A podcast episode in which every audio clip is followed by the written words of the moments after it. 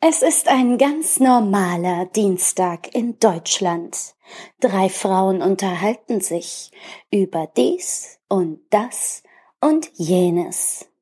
Freut euch auf eine neue Folge von Feuer und Brot featuring Michaela Satori, aka Arbiträre Aggressionen. Und jetzt geht's los. Hello.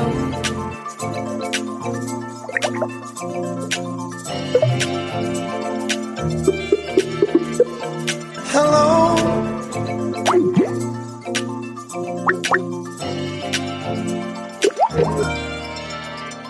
Hallo, hallo Maxi, willkommen bei Feuer und Brot. Hallo, Alice, auch willkommen bei Feuer und Brot. Und hallo, liebe Hörer, zu Folge Das 18. ist Folge 18 schon von äh, dem Podcast von Alice und Maxi. Du sitzt in Berlin, ich sitze in Hamburg. Aber Und? wir sind nicht allein. Genau. Ja. Wir haben heute wieder Besuch von einer wunderbaren Podcasterinnen-Kollegin, ähm, die da heißt Michaela Satori vom Arbiträre Aggressionen Podcast. Und manche gewieften Hörer werden vielleicht wissen, dass ich bereits schon einmal bei ihr im Podcast zu Besuch war. Und da haben wir über Synchronsprecherei äh, gesprochen und über viele andere äh, lustige Themen. Und wir hatten schon lange vor, sie auch mal zu uns einzuladen. Und deswegen gibt's heute Feuer, Brot und arbiträre Aggression. Hallo. Hallo. Hallo, schön, dass du da bist. Genau. Sehr schön, dass du da bist. Heute an diesem tristen Morgen werden eure wunderschönen Stimmen äh, mir den, den Tag versüßen, ihr zwei beiden. Ähm, wie ist denn das Wetter so bei euch? Und Michaela, wo sitzt du eigentlich? Du sitzt in Nee, ich sitze Bremen. in Bremerhaven, also im räudigen Teil Ah, ja. von Bremen. Du musst Aber jeden ganz Tag- so weit weg Das von stimmt, mir. ja. Stimmt. Man hätte fast alle gemeinsam aufnehmen können. Aber jetzt sind wir alle so in, in der nördlichen Sphäre Deutschlands verteilt. Stimmt, das hätten Mhm. wir mal machen, machen sollen, dass wir uns treffen. Aber das kommt dann vielleicht beim nächsten Mal. Naja, hätten wir uns getroffen, Und- hätte ich mir was anziehen müssen. Jetzt kann ich im Schlafanzug. Ja. Ich finde, das hat dir sehr gut Tito. gestanden. Wir haben eben mal kurz einen Versuch mit Video äh, gemacht, mit einem Videochat. Aber erstens ist es auch ein bisschen irritierend, wenn man sich die ganze Zeit sieht. Aber es ist auch sehr schön. Und zweitens zieht es es war wunderschön. Ja, es war wunderschön. aber es zieht auch relativ äh, viel Bandbreite. Und wir haben dann gemerkt, dass gerade ich, also meine Spur, da gibt's Probleme. Das, das setzt sich nicht durch. Da merkt man gleich, das ist, äh, das ist nix heute. Und ähm, ich fand aber deinen Schlafanzug sehr schön, aber leider wird, unsere, werden unsere Hörer das niemals sehen. Deswegen fangen wir jetzt auch schon mal gleich an. Ähm, erzähl uns doch mal ganz kurz, was ist arbiträre Aggression, dein Podcast für einen Podcast? Was macht ihr da aus? Ich glaube, ähm, man könnte ihn unter die Kategorie Laber-Podcast nehmen, weil es jetzt keine gut recherchierten äh, Reportagen sind. Aber ähm, ja, ich spreche über all das, was mir gerade so auffällt, über Popkultur. Ähm, es ist so ein bisschen auch so ein Rant-Format. Äh, ich versuche das nicht immer so Mhm. krass ins Negative abdriften zu lassen, aber ich versuche mit ähm, einem humoristischen Blick auf Dinge ähm, einzugehen, die mich nerven. So. Und Mhm. Kannst du ein Beispiel nennen? ja, jetzt gerade habe ich eine Folge veröffentlicht, wo ich ähm, über das Phänomen öffentlicher Nah- und Fernverkehr spreche. Und Die habe ich heute Morgen gehört übrigens. ja, und wie sehr Menschen immer noch nicht verstanden haben, dass ein Zug nicht ihre D- Zweizimmer, Küche, Bad, Wohnung ist. Aber ja, sowas in die Richtung ist es dann. Und ähm, meistens Es bin ich ist, alleine, ähm, wie auch sonst im Leben. Nein. Und äh, manchmal habe ich auch äh, Gäste bei mir, wie auch zum Beispiel Maxi schon mal bei mir war. Genau. Genau. Und du hattest auch den äh, Twitter famous, most Twitter famous guy ever, äh, Dax Werner Ja. zu Besuch. Michaela und ich sind nämlich krasse Twitter äh, Suchtis und Fre Twitter Freunde, Freundinnen. Und ähm, da muss man sagen, folgt ihr Mihatori. Sie hat auf jeden Fall einen sehr stabilen Grind. Und ich würde sagen, an der Stelle gehen auch Grüße raus an alle Power-User. Und ähm, da Alice dazu nicht so viel zu sagen hat, beenden wir das Thema auch an der Stelle. Aber ähm, ich weiß noch, dass ich auf Michaela aufmerksam äh, geworden bin, Alice, weil sie, äh, glaube ich, ich weiß nicht, ob du es immer noch hast, aber du hast ein Header-Bild, da steht oben Ah, Sehr geehrte Frau Sarotier, weil Michaela zu den Menschen gehört, die tatsächlich ihren Nachnamen und ihren Vornamen immer und immer wieder buchstabieren müssen, weil Satori ist einfach augenscheinlich zu viel für die Leute. Naja.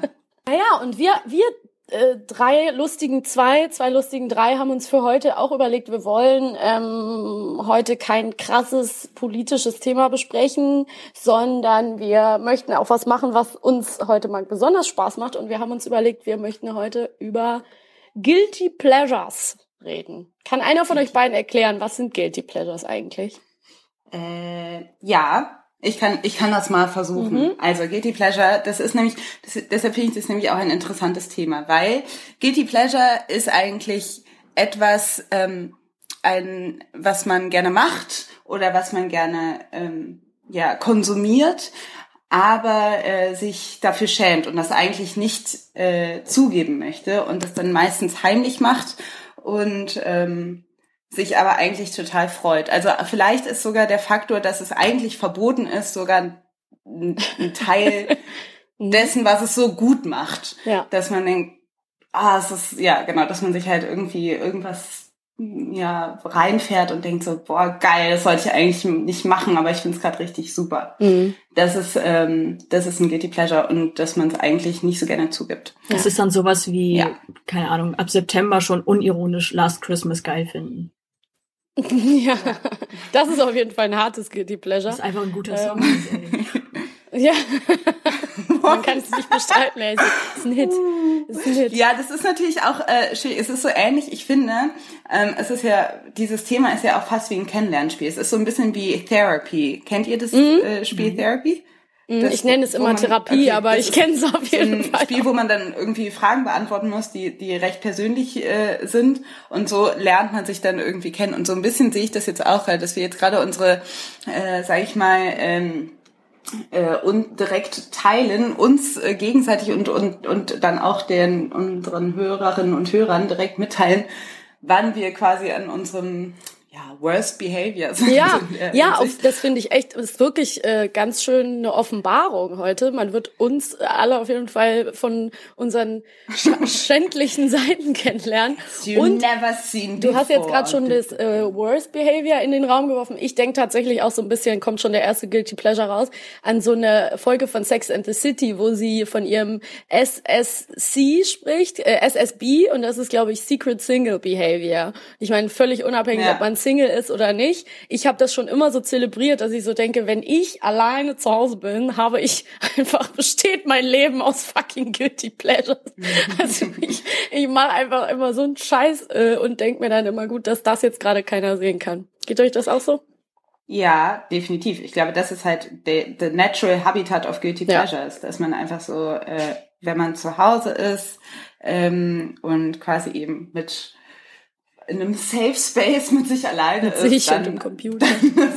dann ist äh, guilty pleasure ist time. ja auch, also manchmal werden ja Guilty Pleasures auch ein bisschen glorifiziert, also dass man so ironisch zugibt, ja, das ist mein Guilty Pleasure, aber ich glaube, sobald man gerne zugibt, dass es ein Guilty Pleasure ist und auch da offen drüber Ja. redet, ist es schon kein Guilty Pleasure mehr, weil dann ist es ja Mhm. vielleicht ein ironisch Pleasure, aber es ist Genau, vielleicht nicht das genau. Guilty Pleasure. Aber ich glaube, die wahren Guilty Pleasures sind wirklich diese Dinge, die man tut, wenn man ganz alleine ist oder diese Dinge, die man konsumiert und hört, wenn man ganz alleine ist und niemand zuschaut und ja, Ja, und da kommen wir auch schon an den, an den Kern der Sache, weil ich denke auch, ähm, genau, was man gerne zugibt, ist dann vielleicht so ein ironisches, äh, nicht, also irgendwie was Ironisches, wo, wo, was jetzt nicht in jedem, von jedem cool gefunden wird, aber es gibt halt so Sachen, wo man genau weiß, ähm, ja, in der und der Umgebung oder mit den und den Leuten kann ich das halt sagen und da finden es auch alle cool. Also deswegen wäre jetzt auch zum Beispiel für mich irgendwie das Banalste jetzt erstmal zu sagen, hier äh,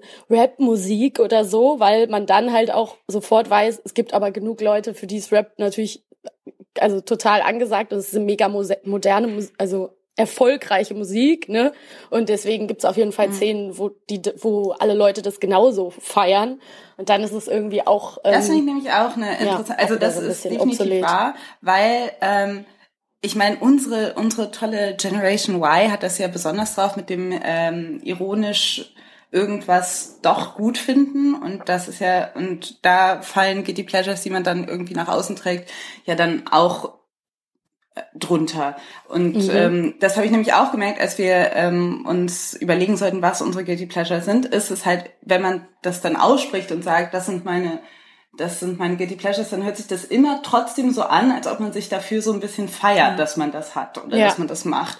Und ähm, deshalb, genau, also da kommt man irgendwie nicht, also ein Guilty Pleasure ist dann witzigerweise auch oft einfach so ein bisschen mit, ähm, mit so einer komischen Art von Stolz dann doch ähm, verbunden. Ja. ja, es ist halt auch so ein bisschen dieses, ähm, was auch diese Generation Y, wie du schon so sagst, Alice, ähm, das da ist irgendwie, dass viel Ironie da ist, weil es jetzt nicht mehr schlimm ist, Schwäche zu zeigen. Aber um sich halt nicht mhm. komplett verletzlich zu zeigen, äh, hat man das alles auf einer ironischen Ebene. Das heißt, wenn man dann, also bei mir ist es so ein bisschen so mit äh, Rin, dem Rapper. Shorty ist so high und sie Liebe überall. Ey. Shorty ist so high und sie Liebe überall. Ähm, mhm. Das mhm. ist an sich, also ich finde halt die Musik gut, aber seine Texte sind halt wirklich einfach fucking räudig scheiße. Also auch manche mhm. Songtexte sind halt einfach nur lustig scheiße, aber viele davon sind wirklich, also beziehungsweise es gibt ja einen Song irgendwie Baby, ich benutze kein Gummi, weil ich dich liebe. So, das finde ich so, Alter, mhm. bist du eigentlich vollkommen bescheuert so. Also so dieses äh, Romantisieren mhm. von Date Rape oder sowas uncool, aber trotzdem höre ich halt das Album oh. gerne, weil es irgendwie insgesamt ja vor allen Dingen sagt der Soll heißt der ich das gut finde und das das ist halt so ein ja. Ding, was ich so ironisch zelebriere, dann auch auf Twitter oder sowas, aber ähm, also aber dann auch unironisch zu Hause dann höre, weil ich die Beats dann gut finde oder so. Aber ja, ich glaube, es hat auch viel zu tun mit, dass man mittlerweile nicht mehr so viel Angst hat, Verletzlichkeit zu zeigen und das dann vielleicht so ein bisschen. Aber ist das kann. Ist das jetzt dein erster Guilty Pleasure Nein. dann? Nein. Sind wir damit in die Runde Noch gestartet? Okay, es ist, es okay. ist so ein, was ein Guilty Pleasure genau. sein könnte, aber es ist noch kein. Okay. Ja, und dann ist ganz gekauft. kurz noch zu, zu Rin, bevor wir dann irgendwie unsere erste Runde einläuten. Ähm, da finde ich aber auch, das ist halt gerade mit der erfolgreichste Künstler, also der most hyped Künstler, das ist so ein super krasser gemeinsamer Nenner, habe ich das Gefühl bei allen. Also ich habe gestern Abend den All Good Podcast gehört von Jan Wehn nochmal mit Gold Roger, der ja ganz andere Musik macht und ähm, eigentlich eher so in die Kategorie Conscious Rap reingehört. Und selbst der meinte so, ja, das neue Rin-Album, das ist halt super und das ist der Hammer und keine Ahnung, Lena Meyer-Landrut feiert das in ihren Stories. Also es ist gerade einfach so mit der erfolgreichste Künstler in Deutschland. Deswegen, ich verstehe dich total. Mir geht das mit den Texten genauso und trotzdem äh, kann ich, finde ich das auch feierbar. Aber da ist es natürlich auch wieder leicht, das irgendwie so in der einen Szene, wo den alle gut finden, dann einfach zu sagen, ja geil, feier ich. Und wenn Leute das nicht gut finden, so zurückzurudern und zu sagen, so ja, stimmt, also die Texte sind schon ziemlich äh, widerlich und scheiße, aber naja, haha. Ne? Also da kann man sich dann immer so reinflüchten, weil es ja doch irgendwie den Konsens gibt, dass man den halt gut findet. So, ne? Ja. Ähm, ich würde mal sagen, die, die Regeln für, für diese Folge sind mhm. folgende.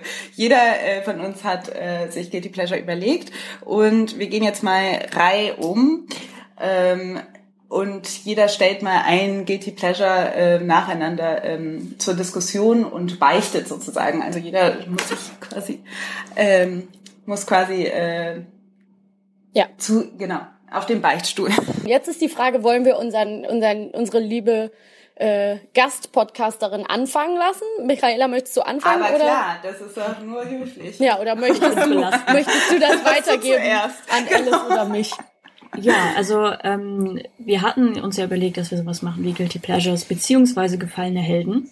Und ähm, genau. meine, mein erstes Guilty Pleasure beziehungsweise meine erste gefallene Heldin ist äh, Lina Dunham. I think that I may be the voice of my generation. Or at least a voice of a generation.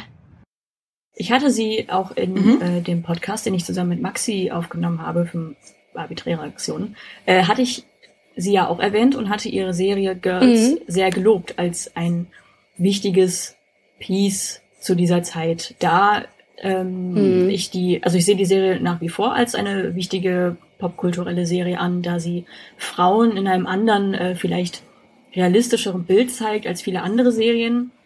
Aber äh, trotzdem gibt es allein schon in der Serie sehr viele problematische Faktoren, die mich dann letzten Endes doch dazu bewegen, dass ich sage, okay, ich ähm, finde die Serie jetzt für das, was sie steht, gut, also für die ganz oberflächlichen Sachen, aber ähm, kann vielleicht doch nicht dann die ähm, kreative Person dahinter oder die Person dahinter äh, feiern. Also es geht halt in der Serie, die ich nicht kenne, die heißt Girls und ist von äh, HBO, die ist mittlerweile beendet, nach äh, sechs Staffeln, wenn mich nicht alles täuscht.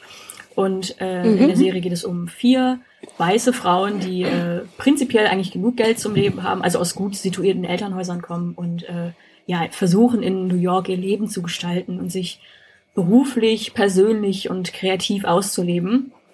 Und ähm, ja, unter anderem stand die Serie von vielen in der Kritik, ähm, keine People of Color mit einzubeziehen, also POCs, stand sie ja da in der Kritik, weil die halt die vier Protagonist Protagonistinnen halt weiß sind und gut bürgerlich und äh, wie gesagt eher in die Richtung First World Problems gehen.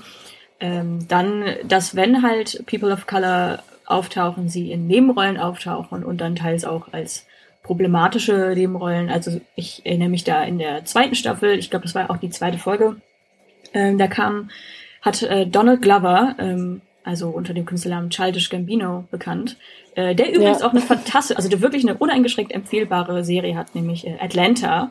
Atlanta. Wirklich so eine so krass gute Serie, also eine der besten Serien, die ich in letzter Zeit gesehen habe. Äh, räumt auch gerade äh, glücklicherweise einige Preise ab, ab, und ein, ja, eine Affäre, ein Love Interest von äh, der Hauptfigur Hannah gespielt, die auch von Lena Dunham gespielt wird. Und ähm, ja, in der in einer Trennungsszene äh, wirft sie ihm vor, dass er weiße Frauen fetischisiere und irgendwie nicht so für die Belange von Schwarzen einstehen könne und sowas. Also das Gespräch führte, wie gesagt, zur Trennung. Und natürlich kann man das als Witz abstempeln, aber da die Serie ja zum Beispiel auch, äh, also die Serie hat ja einen Comedy-Ansatz und so, aber da die Serie ja in der Kritik steht, ähm, POCs nicht wirklich ähm, einzubeziehen, finde ich es halt mhm. ein bisschen, ja, ich weiß nicht, ob der Witz dann so lustig ist. ja, dann gibt's halt, mhm. halt ähm, zur Person an sich, ähm, zu ja dann, also einmal das, sie hat irgendwie so einen krassen Japan-Fetisch. Also ähm, dieses Fetischisieren japanischer oder asiatischer Kultur. Also zum Beispiel im Trailer von äh, der fünften Staffel von Girls fällt der Satz, äh, Sometimes I think about Japan and I'm like, did I create this country in my mind? Also ähm, vor allen Dingen bringt sie jetzt auch noch einen Film oder eine Serie raus, die halt ein bisschen sehr wie Lost in Translation aussieht. Und der Trailer sagt auch folgendes, äh, weißes heterosexuelles Paar oder beziehungsweise weißes heterosexuelles Mann, Frau, Gespann trifft sich mhm. zufällig in Japan, erlebt vor exotisch urbaner Kulisse eine wundervolle Liebesgeschichte und halt die Kultur des fremden Landes gilt nur als ja schöne Hintergrundkulisse und der letzte ja, Punkt, alles so genau. schön leuchtet. Ähm, und der letzte Punkt, dann höre ich auf mit meinem äh, mit meinen Punkten. Na, der gut. letzte Punkt, äh, den ich wirklich sehr problematisch finde, ist, dass sie ihre eigene Schwester vor ihren Eltern geoutet hat, ohne dass die Schwester das wollte damals. Äh, also nicht nur mhm. die Bedürfnisse äh, einer LGBTQ-Plus-Person ignoriert hat, und obwohl sie selber sagt, sie ähm, interessiert sich sehr für die Belange äh, dieser Personengruppe und äh, setzt sich dafür ein, was sie ja vielleicht auch tut, weiß ich nicht, aber zum einen sagt, dass sie das so interessiert, aber dann die Belange einer solchen Person ignoriert und zudem noch ihrer eigenen Schwester, ähm, ja, also Weiß man, wie die das, wie die das gemacht hat? Weil das wusste ich zum Beispiel nicht. Also weißt du da mehr drüber? Steht das in dem Buch oder woher weiß man das? Ähm, nein, es wurde, glaube ich, mal in einem Interview erzählt von der Schwester. Sie hat, ah, okay. ähm, ihre Schwester mhm. hat sich, also Lena Dunham hat, hat auch einen äh, Kurzfilm gedreht, nämlich äh, Tiny Furniture. Mhm. Und ähm, anscheinend mhm. hat ähm, kurz vor Beginn des Drehs äh, hat sich ihre Schwester geoutet vor äh, Lena Dunham. Also die Schwester heißt. Mhm. Uh, jetzt komme ich in schwierige Gefilde. Ich glaube mittlerweile heißt sie Simon. Ähm, Mhm. Und mhm. Ähm, bin mir, wie gesagt, aber leider nicht sicher. Tu mir bitte, bitte nicht böse. Auch mit dem Pronomen ist man sich ja, nicht so sicher. Aber, genau. Ne? Ähm, ja. Aber sie hat sich halt vor, vor Lina Dunham geoutet und dann hat ähm, anscheinend Lina Dunham das nicht mal einen Monat oder nicht mal ein paar Wochen für sich behalten können und hat das den Eltern erzählt. Und das ist halt wirklich das Uncoolste, was man einer halt LGBTQ plus Person antun kann. Ihr das Outing wegzunehmen, wenn sie noch nicht bereit ist oder sowas. Und ähm, ja, mhm. die, ähm, die Schwester, also Simon bzw. Grace äh, Dunham, äh, hat auch erzählt, dass es die Beziehung ähm, zu Lina Dunham für ein paar Jahre wirklich sehr zerrüttet hat. Ähm, des Weiteren noch so ein Ding, dass Lina Dunham hat ja ein Buch geschrieben, äh, ich glaube, das heißt Not That Kind of Girl. Und äh, Mhm. in dieser, in diesem Buch schildert sie eine Szene, die halt so klingt. Ähm, also die Szene ist sehr explizit geschildert äh, und die ist, das klingt halt so, als hätte sie ihre Schwester äh, als Kind sexuell belästigt. Und ähm, dafür hat sie halt extrem Backlash bekommen ähm, auf sämtlichen Social Medias und hat wirklich richtig halt aufs Maul bekommen dafür. Ähm, ich bin mir nicht sicher, also ich habe halt nur einen Stand von vor ein paar Jahren, als das Buch rauskam. Und ich glaube, dass ähm, sich die Schwester ähm, sich nicht halt negativ dazu geäußert. Also sie hat nicht gesagt, äh, so ja, meine Schwester hat mich belästigt und so, sondern hat es ein bisschen beschwicht beschwichtigend gesagt, ähm, aber auch äh, ein generelles State Statement dazu noch rausgehauen. Man kann nur dazu sagen, dass die beiden immer noch ähm, Kontakt haben und sowas und äh, Bilder miteinander posten. Also immer noch auf on good terms sind quasi. Aber ja, das sind ein paar problematische Punkte an Lina Dunham, die mich dazu bewegt haben, sie als gefallene Heldin zu sehen. Okay, so, jetzt die große Frage. Können, Maxi, kannst du es nachvollziehen? Ähm, ja, ich kann das schon nachvollziehen. Also ich kann auf jeden Fall verstehen, dass Lina Dunham eine kon kontrovers äh, diskutierbare, diskutable Person ist. Also ich kann manche Punkte sehr stark nachvollziehen. Ich äh, teile deine Meinung, dass Girls eine wahnsinnig wichtige Serie ist und ich halte Lina Dunham irgendwie auch für genial. Also ich finde die richtig, richtig gut geschrieben, zum Teil die Serie und ich denke dann auch manchmal echt sitze ich davor und denke so, wow, weil gerade diese Geschichte mit äh, äh, Donald Glover zum Beispiel finde ich, dass die viel abbildet. Die ist natürlich nicht sympathisch geschildert, diese Geschichte, weil die Hannah, die Hauptfigur, die sie ja auch selber spielt in dieser Serie, die ist halt oft nicht so likable, sage ich mal. Ähm, aber die stellt natürlich auch dadurch viel Problematisches dar. Deswegen da geht's ja auch darum, dass er die Republikaner unterstützt und er wird ja auch so kurz irgendwie als bisschen kontroverse Figur eingeführt. Deswegen habe ich da noch weniger ein Problem als des Weiteren in der Serie, dass zum Beispiel in der letzten Staffel, finde ich, hat man so ein bisschen Lena Dunham angemerkt, dass sie äh, Kritik bekommen hat dafür, dass so wenig POC in der Serie vorkommen, nämlich nur mal so kurz als Hispano-Drug-Dealer, mit denen dann einer kurz abhängt oder so. Dann hat sie ganz viele People of Color in Nebenrollen äh, verpflichtet, aber die haben halt zum Teil alle so Auftritte, so, das nennt man, glaube ich, Magical Negro Style. Also, dass sie so auftauchen für eine Folge und den weißen Hauptfiguren äh, irgendwie magisch den Weg zeigen und dann wieder verschwinden. Das gibt's ja ganz oft so als ähm, Nebenrolle ohne Backstory für äh, irgendeinen Darsteller, ähm, der eben nicht dem, dem weißen Cis-Mainstream irgendwie entspricht. Und da habe ich tatsächlich ein großes Problem mit, das ärgert mich auch. Also es ärgert mich auch an der Serie Girls.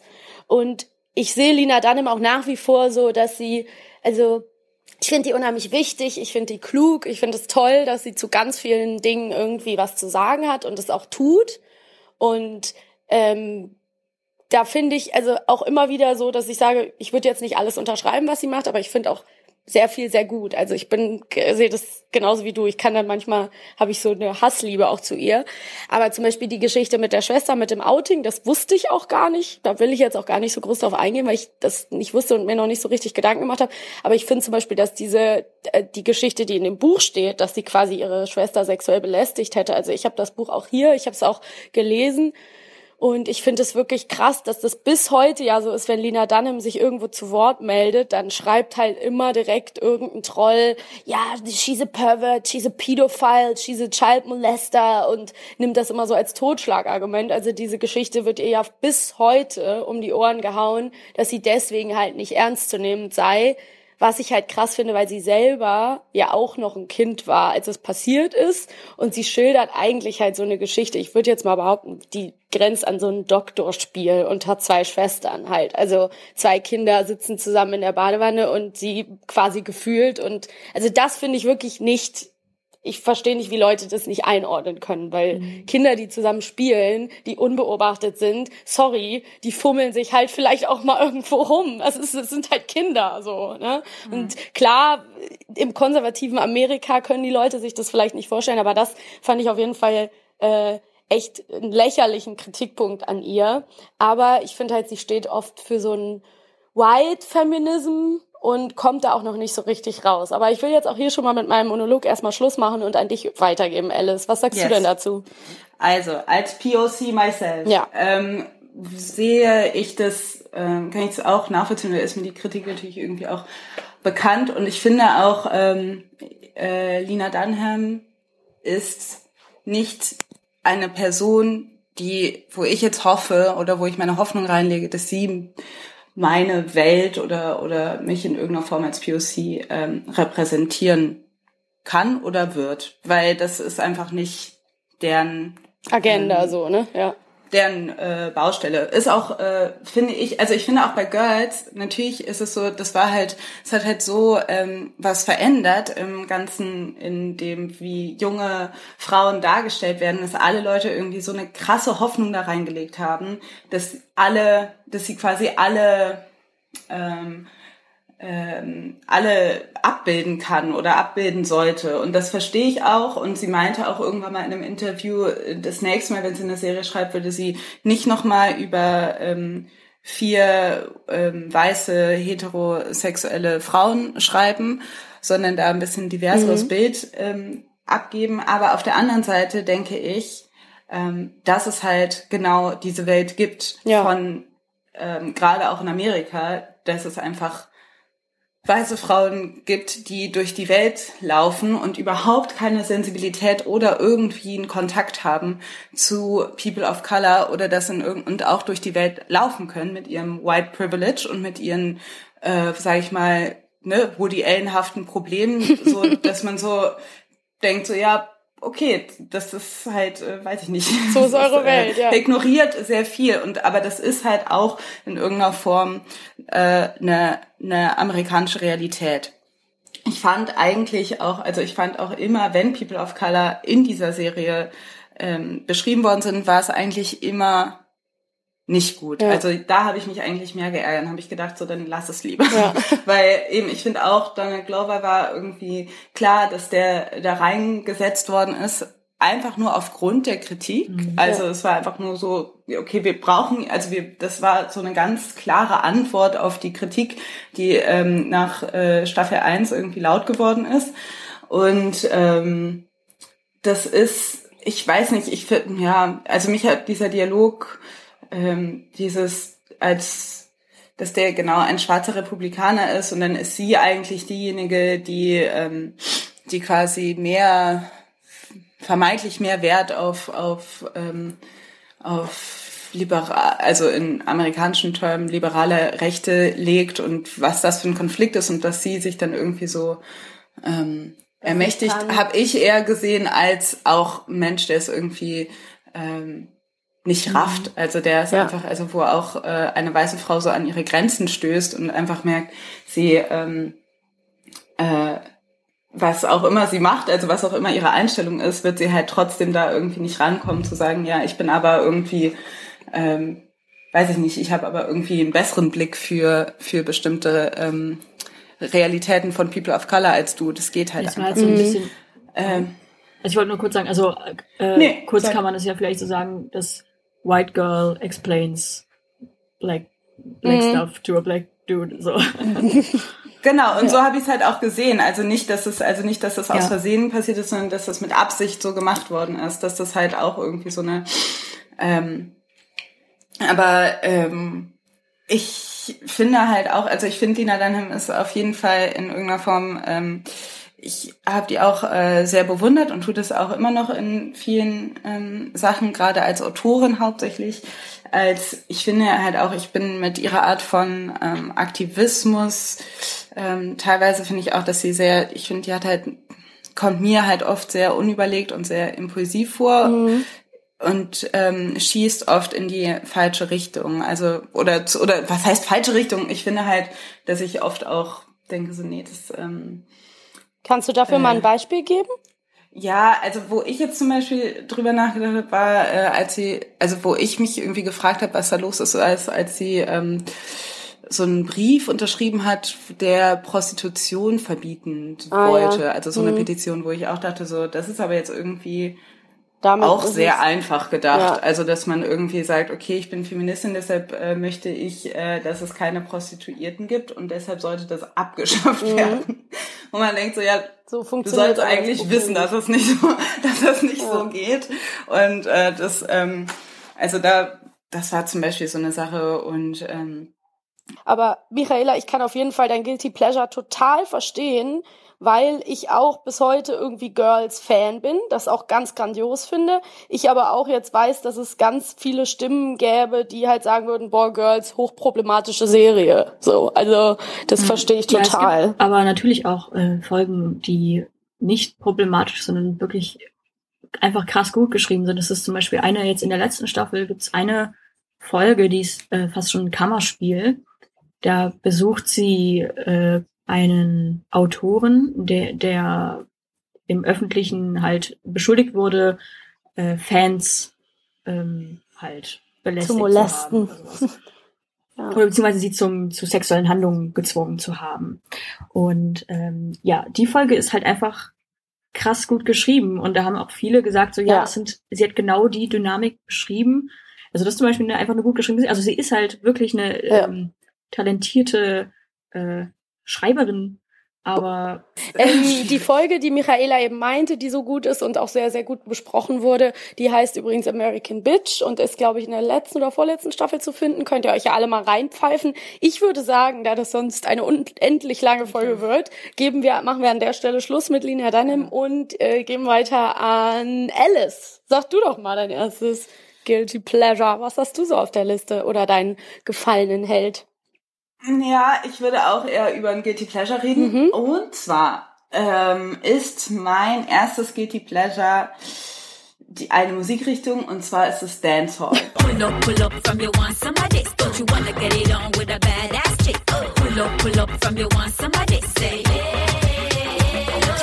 Ich kann das äh, gerne weiter ausführen und zwar ähm, ist es nämlich Genau, ich liebe Dancehall einfach, muss ich halt leider einfach so sagen. Ich liebe es zu Dancehall zu tanzen und ich ähm, und ähm, ich bin damit so ein bisschen aufgewachsen, weil meine äh, ältere Schwester das total gefeiert hat und ähm, ich sozusagen so ein bisschen mit.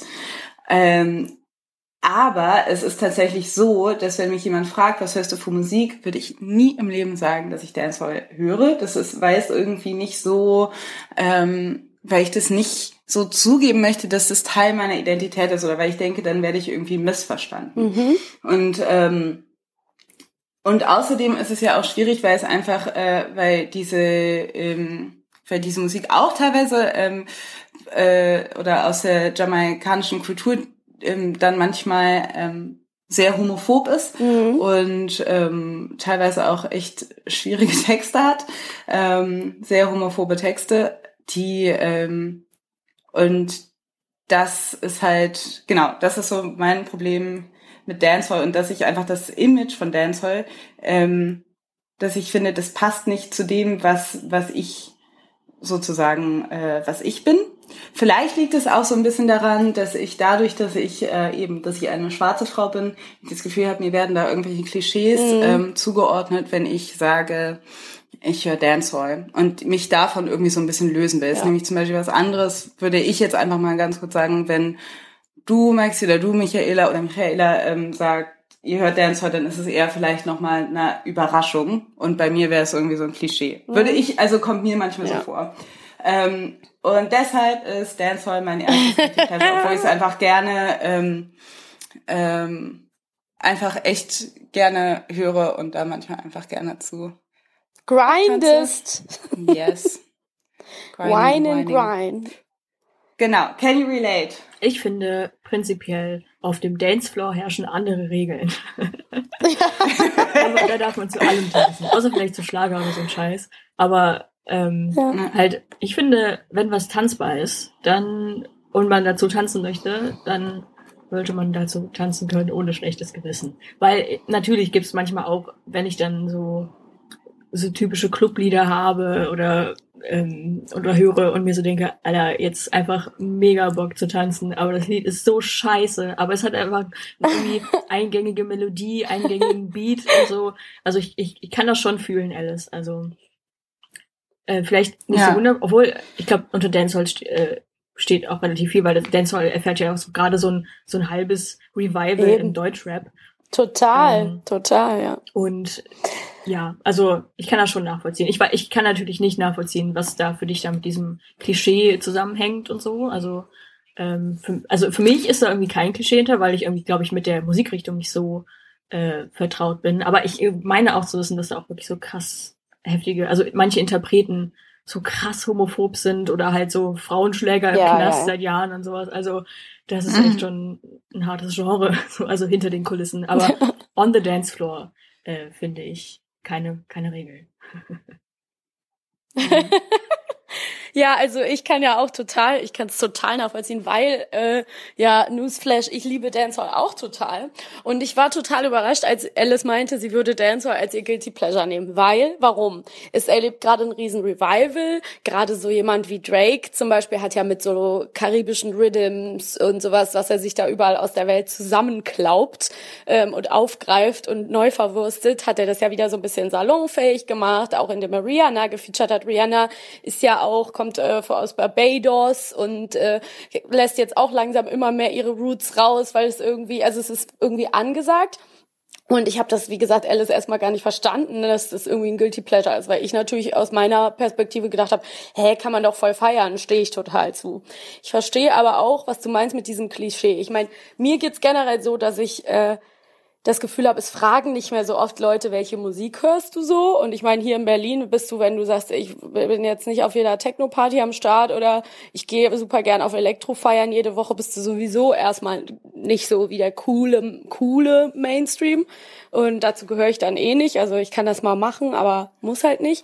Und ich äh, finde Dancehall immer noch auch eine der besten Musikrichtungen, um halt äh, zu tanzen. Und ähm, ja, und jetzt, deswegen finde ich das interessant, dass du sagst, ja, ich will irgendwie da nicht diesem Klischee entsprechen und oder möchte, hab da Angst, da irgendwie direkt in so eine Schublade gesteckt zu werden, so, ach so, die geht dann dahin und shakt irgendwie ihren Booty und ist am twerken.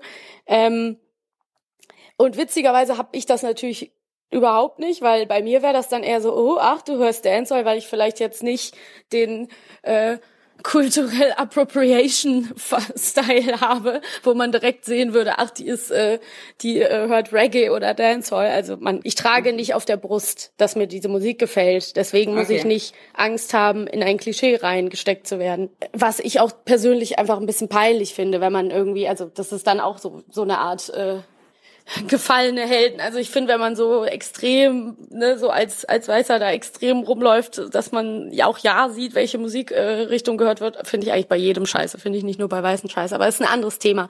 Ich kann es auf jeden Fall gut verstehen aus deiner Perspektive ähm, und hab auch allgemein, aber da komme ich bestimmt gleich noch mal drauf zurück, sowieso so eine mit den Texten immer so eine kognitive Dissonanz mittlerweile. Ich glaube, das ist einfach so eine Krankheit, je älter man wird, desto äh, mehr setzt man sich irgendwie mit Texten dann doch auseinander und dann kann ich das schlechter ausblenden als früher. Und da kommt es dann gar nicht auf die Musikrichtung an.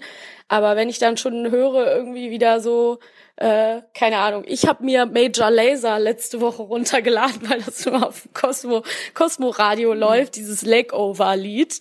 Und das liebe ich total. Und dann sagen die aber auch wieder halt so, ne, dass da irgendwie auf was alles auf dem Dancefloor stattfindet. Und ich denke so, oh nein, ich will das eigentlich gar nicht hören. Schlimmes Kopfkino.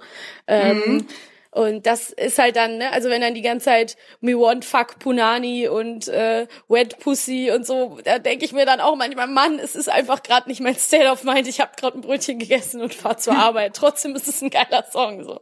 Also ich kann es sehr gut das ist nachvollziehen. das Krasse, weil ich denke nämlich, also ich habe jetzt auch, jetzt wo ich es nochmal ausgesprochen habe, wo ihr darüber nochmal ähm, gesprochen habt, finde ich, fällt mir auch was auf. Weil es ist ja eigentlich doch komisch oder ist doch eigentlich interessant, dass ich sage, ich möchte keinem Klischee entsprechen, Ja. weil das ja letztendlich so ist, so wie pleasing the white gaze. Man Absolut. möchte irgendwie, ich möchte irgendwie dann nicht damit verbunden werden mit etwas, was mir eigentlich, was letztendlich so irgendwie unter schwarze Kultur fällt und ich möchte mich davon irgendwie lösen. Warum ist das so, frage ich mich auf der einen Seite. Und dann auf der anderen Seite ist es halt so, dass ich ähm, ähm, in, in bei diesen Texten, dass ich eben, dass ich auch, dass ich das ganz bewusst höre, ist nicht so, dass ich, weil es gibt halt manchmal Texte, wo man denkt so, okay, das fällt mir jetzt einfach nicht so auf, dass das gerade passiert, ne, so, dass die gerade irgendwie ganz schreckliche Sachen sagen.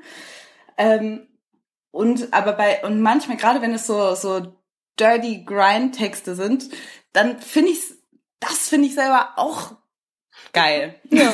In dem Moment. Da bin ich halt so richtig, dass da irgendwie über Sex gesprochen wird und, und über, und, ähm, über, ähm, ja, das, da bin ich irgendwie dann. Da kommt die dreckige, die, die, ja, die Dirty Alice raus. Deswegen ja, ist dir das auch peinlich. Ja, aber das zeigt es doch eigentlich. Und da würde ich es jetzt fast von dem Klischee ablösen. Ich glaube, dann ist es einem einfach unangenehm, dass man in dem Moment eigentlich sagt, ja, aber genau dieses äh, sexuell aufgeladene, was Dancehall ja auf jeden Fall transportiert, so, das ist ja klar. Ähm, genau das finde ich gerade cool. Aber das ist halt nicht so easy in der Öffentlichkeit einfach mal so zuzugeben. Genauso wenig, wie ja. wenn man sagt so, ja, ich guck mir halt gerne irgendwie abends, jeden Abend ein Porno an. Weißt du, so. Also, es ist ja fast, ja. man könnte ja sagen, es ist ja fast Musik, die gemacht ist dazu, dass es ein Guilty Pleasure ist. Ja. Weil es ist ja einfach so, es ist ja etwas, was einfach generell, was man ja auch nicht so rauslassen soll, sag ich mal, im im, im alltäglichen Leben. Ja, jeden so, Packen so mega und grinded, mega irgendwie dirty ist und, und, und ja. irgendwie seinen Hintern rausstreckt und richtig rumshakt. Und trotzdem machen das total viele eben, es kommt wieder so, es kommt wieder so hoch, wo ich dann wiederum auch ein Problem ja. mit habe. Das ist nämlich auch das Interessante. Ja, klar. Wenn man nämlich Guilty Pleasure hat und die heimlich feiert und dann werden die auf einmal Mainstream, dass man denkt so, ja, das nervt uns Entschuldigung, total. Ja. das geht, also, entschuldigung, ich, das ist nicht das Gleiche. Ja, klar. Man muss auch dazu sagen, Alice, ich finde deine Gedanken total spannend und auch interessant. Und wir haben das halt unsere ganze Jugend auch gehört und haben halt da so unsere Classics. Und wenn wir dann irgendwo sind und die, das läuft, dann freut man sich halt. Ne? Also dann, keine Ahnung, wir haben halt von Wayne Wonder bis TOK bis Beanie Man alles gefeiert immer früher. Und ähm, klar ist das, genau. ist es dann nervig, wenn es jetzt heute so also blöd gesagt, erstes Beispiel ja irgendwie eine Miley Cyrus, die ja nicht die Musikrichtung Dancehall irgendwie so für sich beansprucht hat, aber die dann da auf einmal diesen Twerk-Style und dieses Grinden für irgendeinen so komischen Pop-Track verwurstet und dann da mit Wiz Khalifa irgendwie einen Track macht und man dachte so, ey, was, was soll das? Also klar. Ja, das ist halt dann, genau, weil das ist auch das, was einem dann letztendlich ärgert, weil man denkt so eben, das ist ja das Problem, dass man denkt, die ganze Zeit wird es irgendwie so verpönt und dann kommt irgendwie so eine weiße Künstlerin, Frau genau. und, und ähm, macht es und dann ist es irgendwie süß und irgendwie cool und dann wollen es irgendwie alle machen und dann ja. ist es so, ähm, und man denkt, keine Ahnung, das, das ist ja quasi Cultural Appropriation ja. auch in der Form, ne? Dass man irgendwie ja. denkt, ja, das ähm, äh, jetzt auf einmal ist es cool, weil es irgendwie, weil Weiße das auch für sich entdeckt haben. Ja. Und ähm, das ist, glaube ich, gerade im Moment jetzt so irgendwie R&B wieder en vogue für Dance wieder en vogue, dass das jetzt so quasi die äh, die neue Hipster-Musik ist, ne? Weil dass mhm. man irgendwie, dass Leute ja super cool finden, wenn sie irgendwie ähm, 112 kennen oder so, dass das, ähm, dass ich da auch irgendwo ein Gefühl kriege von ähm, von, also ja, dass mich das auch irgendwie so ein bisschen nervt, dass das dass ich irgendwie denke, ja, ihr wisst doch gar nicht, woher das kommt und ihr wisst doch, also was, was hört ihr denn jetzt auf einmal die Musik? Ich krieg da irgendwie so ganz komische ja, klar. Ähm, Verstehe. Besitzansprüche in der Hinsicht, was ich auch irgendwie ähm, merkwürdig finde, vor allen Dingen, aber das liegt halt daran, weil ich die ganze Zeit das irgendwie heimlich so vor mich hin höre ja. und jetzt und denke so, ach so, das also und ich mich vielleicht selber für mich ärgere, dass ich das irgendwie, äh, dass dann irgendwie jemand an, also andere Leute sich dann dafür feiern, für etwas, wofür man sich selber irgendwie immer so zurückgehalten hat ja. und vielleicht auch äh, teilweise so ein bisschen geschämt hat. So ein bisschen ja, dieses, halt ihr kennt gar nicht meinen Schmerz und jetzt kommt ihr mir damit an. Ja. Ja. Ja, genau. So. Und jetzt denkt ihr so, ihr hättet's entdeckt, dabei ist man so, das, ja. Also ich kann deinen Ärger da so total ein bisschen verstehen. Und äh, es gibt ja auch immer wieder dieses Phänomen, dann zum Beispiel das Cars von den Orsons dann in, für seinen Solo-Trip, dann fährt er halt ein Jahr nach Jamaika und dann kommt er zurück und hat ganz lange Haare und hat halt Dreadlocks und macht dann halt Dancehall auf Deutsch. Alter, und ich meine, ich will überhaupt nicht, also da müsst ihr gleich mal bitte was zu sagen, weil ich guck mir da ein Video an und dann sagt er, ja, Jamaika hat mich so verändert und es ist so krass und ich will ja überhaupt nicht, ich will dem Typ nichts Böses, ja, ich finde das überhaupt nicht, also ich weiß, der meint es nicht böse, aber ich finde es ist so falsch, ne, weil immer yeah. wieder dieses, es machen ja schon Künstler ähm, diese Musik und die haben aber keinen Erfolg ganz oft. Und dann Hm. kommt halt jemand und nimmt es einfach, weil er gerade denkt, ah, das trifft so meinen Zeitgeist und meine Note und mich hat das jetzt voll verändert. Es ist halt so, ja toll. Und dann kommst du halt und schmierst da irgendwie die, die bunten Farben und die weiße Soße drüber und dann ist es auf einmal zugänglich oder was. Und sonst ist es halt wirklich Das ist so stigmatisiert. ein bisschen so wie die äh, 18-jährige Janine, die ein Jahr irgendwie nach Neuseeland geht, Kiwis Ja. und dann als neuer Mensch zurückkommt. Genau. Oder halt das gleiche Kiwis mit Entwicklungshilfe. Also ähm, Ja. einfach zur Entwicklungshilfe gehen, ein Jahr und zurückkommen, tiefenentspannt. Ah, ich bin, ich habe ganz neue Priorität, ich bin ganz neuer Ja. Mensch. Aber dann nach zwei Wochen die Ja. Kassiererin beim Rewe anschreien, weil sie nicht genug Rückgeld gegeben hat. Also Ja, so ein genau. bisschen Ja. Kommt das für mich auf die Stufe. Also ich habe auch nichts gegen Cars und so, aber für mich ist es halt einfach so ein krasses weißes Klischee. Dieses Ja, ähm, es ist leider wirklich. Ja. so Cultural Appropriation und einfach sich äh, von einer Kultur abgeholt fühlen, die nicht die eigene ist und halt nur die äh, das Cherrypicking rausnehmen. Also nur die positiven Ja, ist es Aspekte. ja, weil du wirst nie, genau, du wirst nie die Diskriminierung erfahren. Du kannst dich immer wieder zurückflüchten in dein, äh, kannst dir deine Dreadlocks abschneiden und kannst halt wieder ganz normal ins Büro gehen, so. Ja. Genau, und das ist aber dann voll, absolut. Aber dann denke ich auch, ich habe die, natürlich denke ich das Gleiche. Und dann auf der anderen Seite denke ich, aber was soll so ein Cast Ja, jetzt machen? Ja. Was soll der machen, wenn er halt. jetzt irgendwie nach Jamaika geht und echt mega denkt, boah, krass, das ist einfach, ich finde das alles so toll und ich will das auch machen, es inspiriert mich so krass. Was soll der denn dann Ja, machen? frag ich also ich finde, also ich, ich, weil ich denke nämlich auch, es ist eigentlich so ein, so ein allgemeines systematisches Problem und das ist halt auch etwas, was man halt primär von dieser Art kennt man primär von, weiß ich nicht, weißen Künstlern, vielleicht weil die auch präsenter ist, dass die denken, oh, die gehen jetzt irgendwo hin und dann nehmen die da alles irgendwie mit und eignen sich das so für sich an. Ja. Dass man irgendwie denkt, ja, keine Ahnung, ich, ähm, aber, aber auf der anderen Seite denke ich so, wahrscheinlich ne, ist es für ihn halt gerade in dem Moment so und er will dann halt auch diese Musik machen und so. Also im, Ich wenn glaube es das auf auch, das ja. Individuum runtergebrochen wird, dann ist es dann wieder so schwierig, dass man denkt, ja, also natürlich werd glücklich und mach deine Jamaika-Musik, wenn du da Bock drauf hast. So. Und wenn du denkst, es ist irgendwie, Ja. du bist da, äh, weil klar, irgendwie sag ich mal, ähm, tust du niemandem was, aber auf der anderen Seite, ja, kommt es einem halt so vor, dass man denkt, ja, alleine schon, dass du meinst, du könntest das einfach so machen, ist auch irgendwie so ein bisschen privilegiert. Ja, ich meine, es ist ja auch immer die Frage, ob das dann wirklich, deswegen habe ich mich auch eben nochmal äh, so gerechtfertigt, als ich dieses Cultu- Cultural Appropriation halt angesprochen habe, weil ich finde es eben doch schon wichtig, wenn das dann nämlich noch Leute sind, die sich dann so total auf ignorant stellen und dann noch hinstellen und sagen, ja, ich sehe halt keine Farbe, ich unterscheide Menschen nicht nach ihrer Hautfarbe, ich bin ganz, it's all love, ja, it's all universe, dann denke ich so, ey, Alter, du hast doch den Schuss nicht gehört. Also wenn du halt jetzt wirklich dahin fährst und äh, keine Ahnung, Ja. die Leute mit deinem Geld beschmeißt und nachher noch so tust, als hätte, also auch noch als gäbe es keine Benachteiligung, als gäbe es keine Diskriminierung. Ich meine, du kannst ja auch, sag ich mal, irgendwie wie, wie ein Gentleman irgendwie da den Ball flach halten, da halt wohnen und sogar irgendwie äh, ne, mit deiner Familie da sein und da irgendwie was, was tun und das wirklich annehmen. Ich glaube, das Problem ist auch oft, man kauft es den Leuten ja auch ab, wenn sie es irgendwie für sich entdecken und dann auch ein bisschen dabei bleiben. Aber wenn du bei Miley Cyrus oder einer Katy Perry hast, halt das Gefühl, die ziehen sich dann mal kurz Hip-Hop mal an, an. ne, für Ja. so drei, drei Lieder und dann ziehen sie es wieder aus und werfen es weg wie ein, sorry, benutztes Kondom und sagen, ey, hat seinen Dienst getan.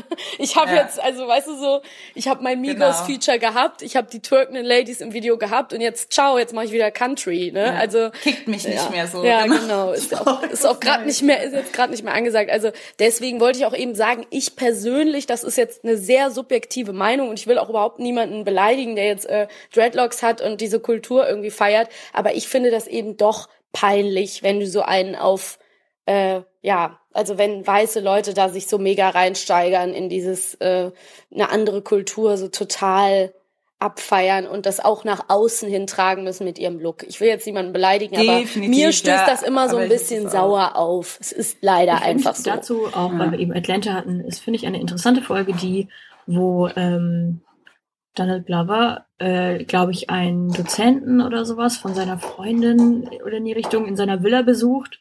Und der ist so ultra aware von seinem White Guild Mhm. und ähm, so mega, wisst ihr, wovon ich rede, welche ich meine?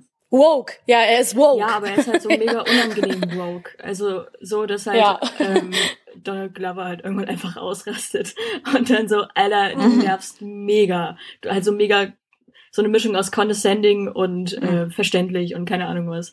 Das finde ich auch eine sehr gute Folge, Ja. die vielleicht so ein bisschen in die Richtung geht, dass ähm, ich sehe es zum einen auch äh, wie Alice, dass da irgendwie so eine Problematik ist, so wenn man sich wirklich, also so wie Cars jetzt zum Beispiel, mega mit diesem Lifestyle, mit diesem Style und Lebensgefühl vermeintlich äh, identifiziert, also nur mit den positiven Sachen, weil Rastafaris sind jetzt, glaube ich, auch nicht so die ähm, unschuldigste Kultur.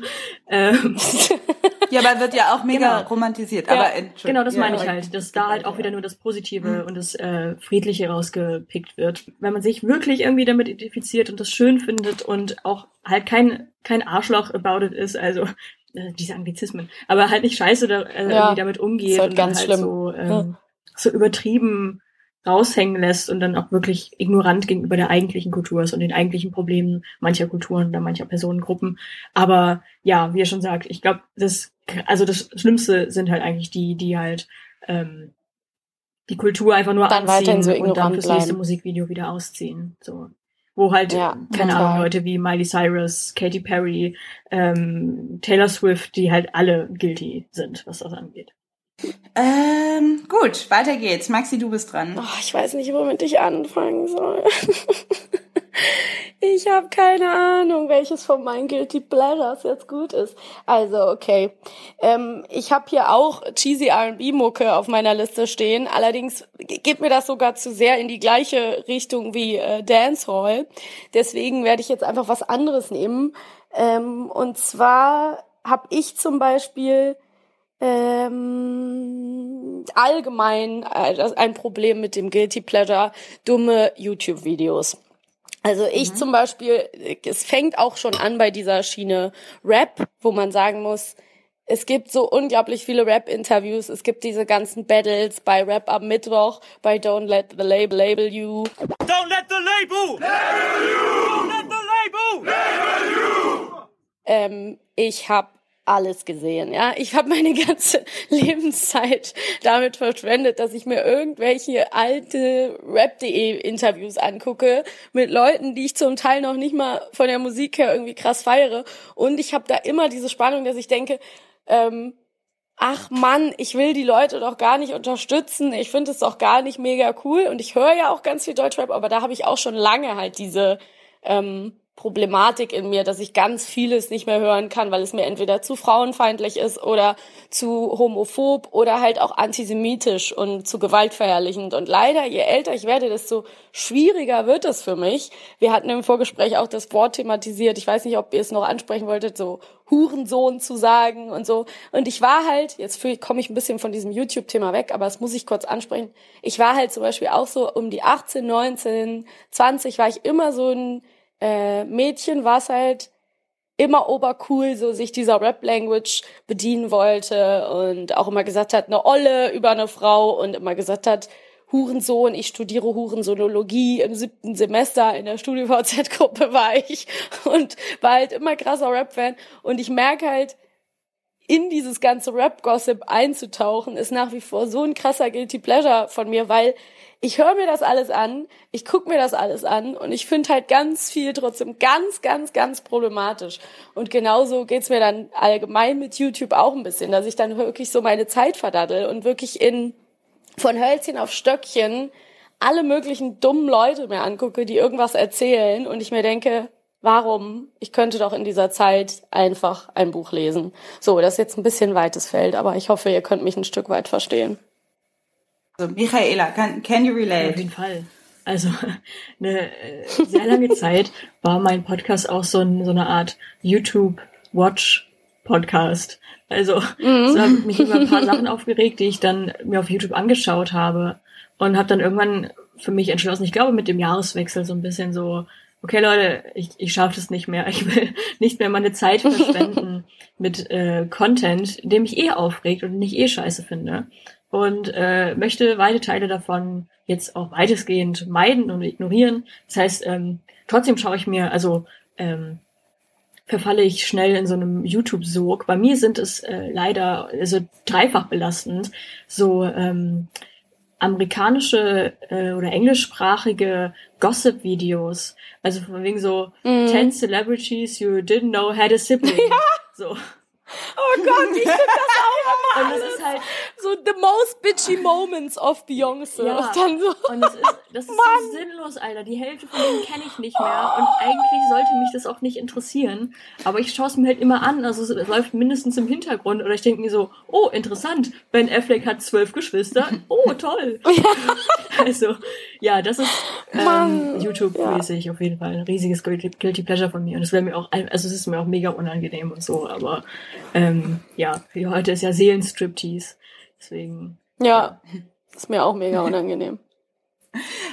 Ähm, ja, also ich muss auch sagen, ähm, natürlich, ich glaube, ich möchte mal die Person sehen, zumindest die YouTube äh, z- zugänglich, der YouTube zugänglich ist, die das nicht kennt. Weil ich glaube, das ist einfach so, ist YouTube ja gemacht. Ja. Und jeder Mensch, glaube ich, kennt das in so einen Sog zu kommen und zu denken, ah, jetzt gucke ich das, jetzt gucke ich das und jetzt gucke ich das. Ähm, ich merke gerade bei sowas, also bei, bei ähm, ich habe eher auch so ähm, Michaelas ähm, Videos eher im Kopf, so, so richtig unnötige, die so, genau so 10 Movies that have, Ja, weiß ich nicht, keine Ahnung, so irgendwelche ja, terrible movie mistakes in Harry Komm. Potter oder so. Also genau, oder, bin ich auch oder dabei. genau, irgendwelche, irgendwelche ähm, äh, solche Sachen, die ich natürlich, als ich meine Masterarbeit geschrieben habe oder auch als ich meine Bachelorarbeit damals geschrieben habe, sehr, sehr relevant werden und die dann auf einmal, also so, je, je mehr ich irgendwie, also gerade beim Prokrastinieren, auf einmal so kann ich mich, kann ich gar nicht anders, dass ich denke so, oh, ich muss das jetzt aber gucken, weil ich Ja. muss doch wissen, was eben, wie viele Geschwister Ben Affleck hat oder so. Also das ist dann halt, auf einmal so eine ganz komische Priorität. Und ähm, ähm, was ich nicht so gut nach, also was ich tatsächlich irgendwie, wo ich wirklich gar keine Ahnung habe, ist gerade mit diesen ganzen ähm, Rap und ähm, Hip-Hop-Videos, die ich, ähm, die, weil die ähm, schaue ich nicht. Aber ich muss auch sagen, dass mit YouTube, ich sehe das auch gar nicht so krass als Guilty Pleasure, weil manchmal mache ich das auch richtig gerne. Also kommt halt immer drauf an, wie schlimm es wird. Also ich gucke mir ja auch gerne manchmal so Last Week Tonight an oder so weiter oder bestimmte. Und ich habe ja jetzt auch so ein bisschen so eine Ausrede, weil ich ja jetzt äh, ähm, Webvideos mache auch, dass ich mir ja auch ganz viele Sachen im Internet angucken muss. Ja, weil ich ja wissen muss, was so im Internet passiert äh, im audiovisuellen Bereich. Aber ähm, genau, deshalb bin ich da, habe ich da vielleicht jetzt mittlerweile ein bisschen andere Beziehung zu. Aber so ähm, gerade mit diesem ganzen ähm, Deutsch-Rap-Ding und das dann auch in irgendeiner Form ähm, äh, so über zu übertragen in meinem in meinen Wortschatz oder so, das ähm, das kenne ich nicht so. Da muss ich sagen, dass da bin ich nicht ähm, drin. Aber würde ich jetzt oder weiß ich nicht, wenn ich jetzt ehrlich zu mir bin, würde ich das verurteilen, wenn das jemand macht. Ähm, kommt immer so drauf an. Bei dir natürlich nicht, Maxi, weil ich dich lieb hab, aber ähm, vielleicht, ja. Ja, ich muss halt auch zugeben, also es sind auch zwei verschiedene Paar Schuhe. Ne? Ich habe jetzt ja extra auch die beiden Themen so ein bisschen ineinander gemixt, weil wir ja auch einfach merken, es gibt zu jedem Thema so viel zu sagen und wir schaffen wahrscheinlich einfach nur noch eine zweite Runde.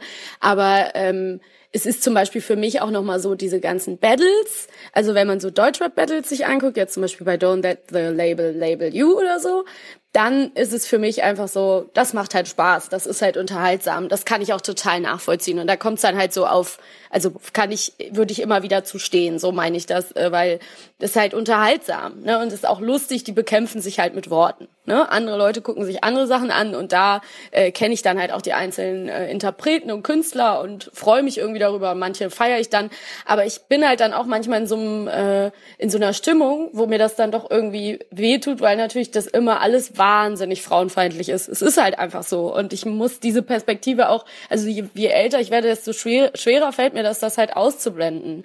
Und genauso mh, merke ich das halt zum Beispiel mit so Schimpfwörtern oder Sachen, die ich früher halt so mega witzig fand. Dieses, ich habe immer gesagt, das ist eine Pussy oder so. Ich habe immer gesagt, boah, dieser Hurensohn einfach. Und ich fand das mega cool. Und ich meine, das ist ja auch wirklich der eins der, der, äh, eins der leichtesten Dinge ist irgendwie ein Tweet, in dem Hurensohn vorkommt, zu äh, droppen. Dann kriegst du halt immer Likes. Es wird halt, es ist halt irgendwie cool und lustig und ähm, andere Frauen runterzumachen, indem man sagt, die, die Olle oder keine Ahnung, schlimmere Worte.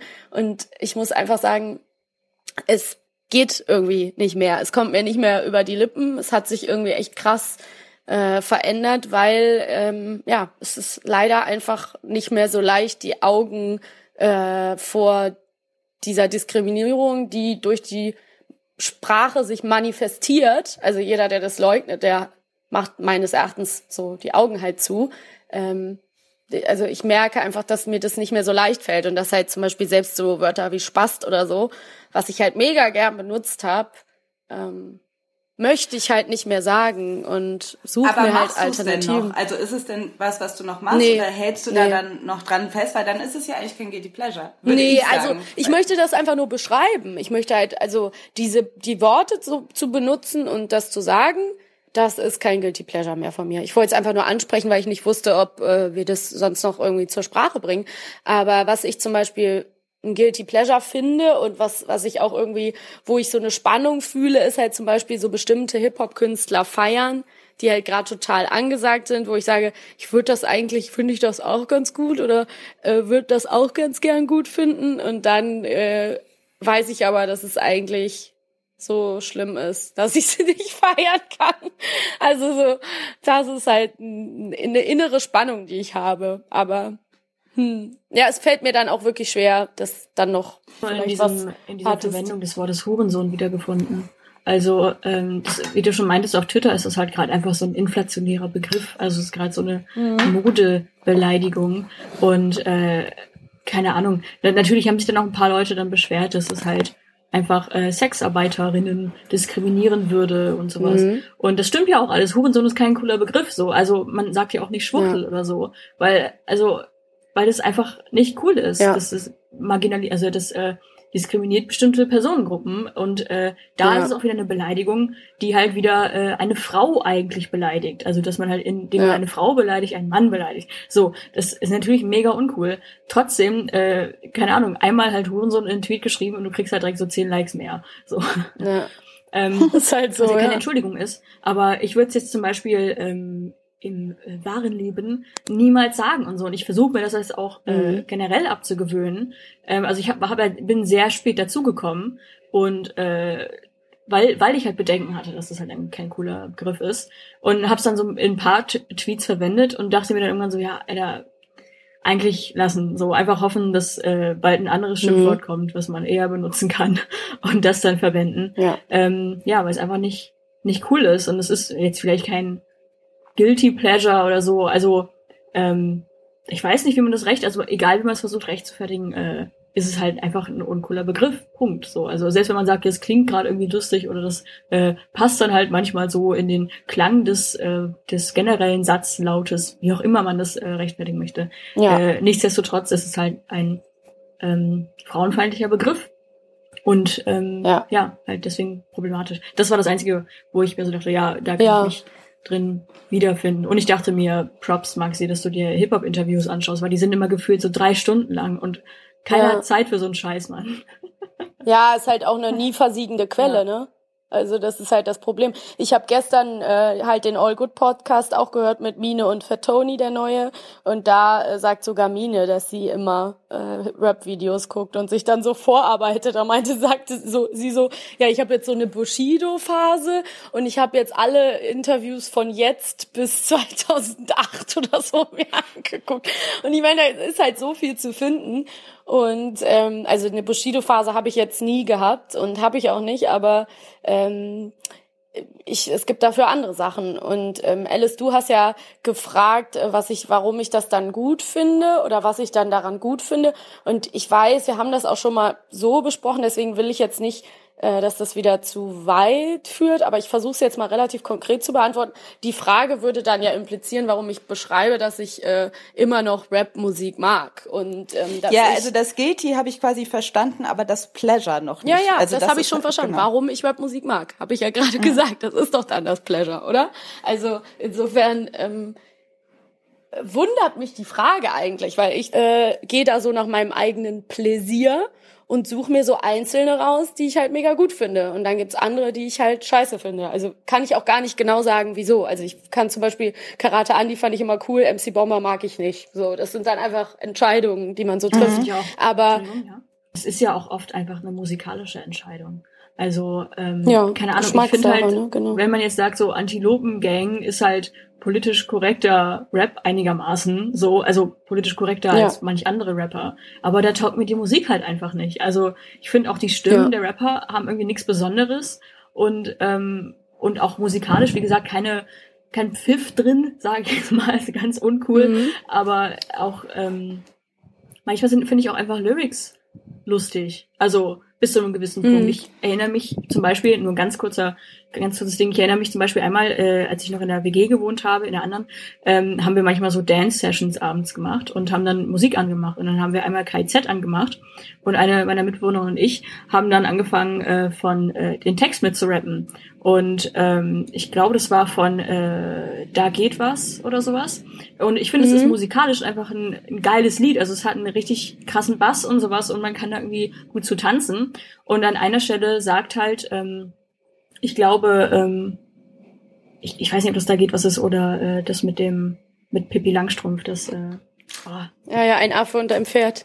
Ja, egal. So, ähm, und jedenfalls ist da Mhm. eine Zeile ist dann, ähm, also wir haben dann beide mit mitgerappt oder mitgesungen, wie auch immer. Und dann kam eine Zeile, wo so, ich trete deiner Frau und esse die Fehlgeburt. In den Bauch Genau. und ja, fresse die Fehlgeburt. Genau, und- ja, das sagt Tarek. Ja, und wir beide, also meine Mitbewohner und ich haben beide diese Stelle nicht mitgerappt. Also äh, haben ja, Ja. beide so, nope, no, no, Mhm. no, nee, das ist uncool. Und dann weitergemacht. so. Also, dass man sich schon bewusst ist, dass äh, manche Stellen, also so selbst für einen selber einfach zu hart sind oder dass man das irgendwie nicht, Ja. nicht sagen will, weil das einfach, auch wenn es halt in Anführungszeichen lustig gemeint ist, dass man das nicht sagen will, aber dass man das trotzdem hört und das trotzdem einfach Ja. ein, also ich, ich, es ist halt ein Lied, das ich gerne anmache und halt cool finde. Und Ja. das ist dann irgendwie dann diese Problematik, weil man hat zum einen den Pleasure, dass es halt einem musikalisch taugt, dass man die Bässe gut findet, dass man den Text an sich, den Flow gut findet und sowas.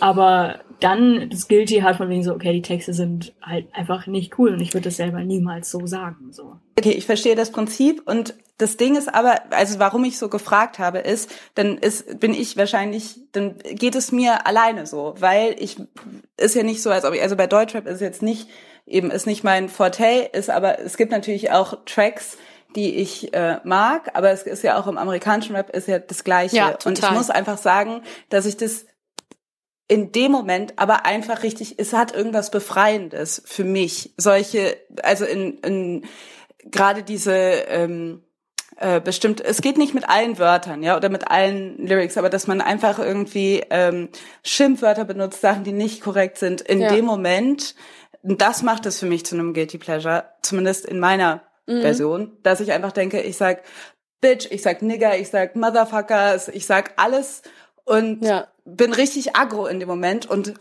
hab das und das und lade da irgendwie was ab und das reflektiert oder das das lässt sich in dieser Musik ähm, genau das spiegelt diese Musik wieder und ich und das ist halt das was ich irgendwie ich würde nämlich sagen es ist nicht nur die Musik es ist nicht nur äh, der Sondern Beat oder es ist auch Texte, nicht ja. nur der Flow sondern es sind gerade auch teilweise diese Wörter die mir irgendwie dann auch Freude bereiten in dem Moment. Und das ist das Problem wo ich mich irgendwie dann auch teilweise für schäme. Und teilweise auch eben würde ich auch sagen würde ich dir total recht geben Maxi funktioniert das auch teilweise nicht mehr. Aber ich würde halt nicht sagen dass ich jedes Mal wenn ich ähm, ein Wort höre, was ich so nicht, ähm, oder eine Line höre, die ich so nicht ähm, vertreten kann, dass ich eigentlich denke so, hm, ja, nee, das geht mir, aber da, äh, da geht es mir schlecht, also oder oder was heißt, da geht es mir schlecht, das ähm, finde ich eigentlich nicht gut, aber das, äh, da sehe ich mal drüber hinweg, sondern ich tatsächlich einfach Ja. manchmal Momente habe, wo ich auch das eben gut finde. Da muss Also, ich aber auch, muss ich auch noch das mal kurz ähm, einhaken, bitte, weil sonst wird es auch falsch, also sonst kommt es auch falsch rüber. Mir geht es da auch genauso wie dir. Also gerade was zum Beispiel amerikanischen Rap angeht, da ist das dann auch noch mal was anderes.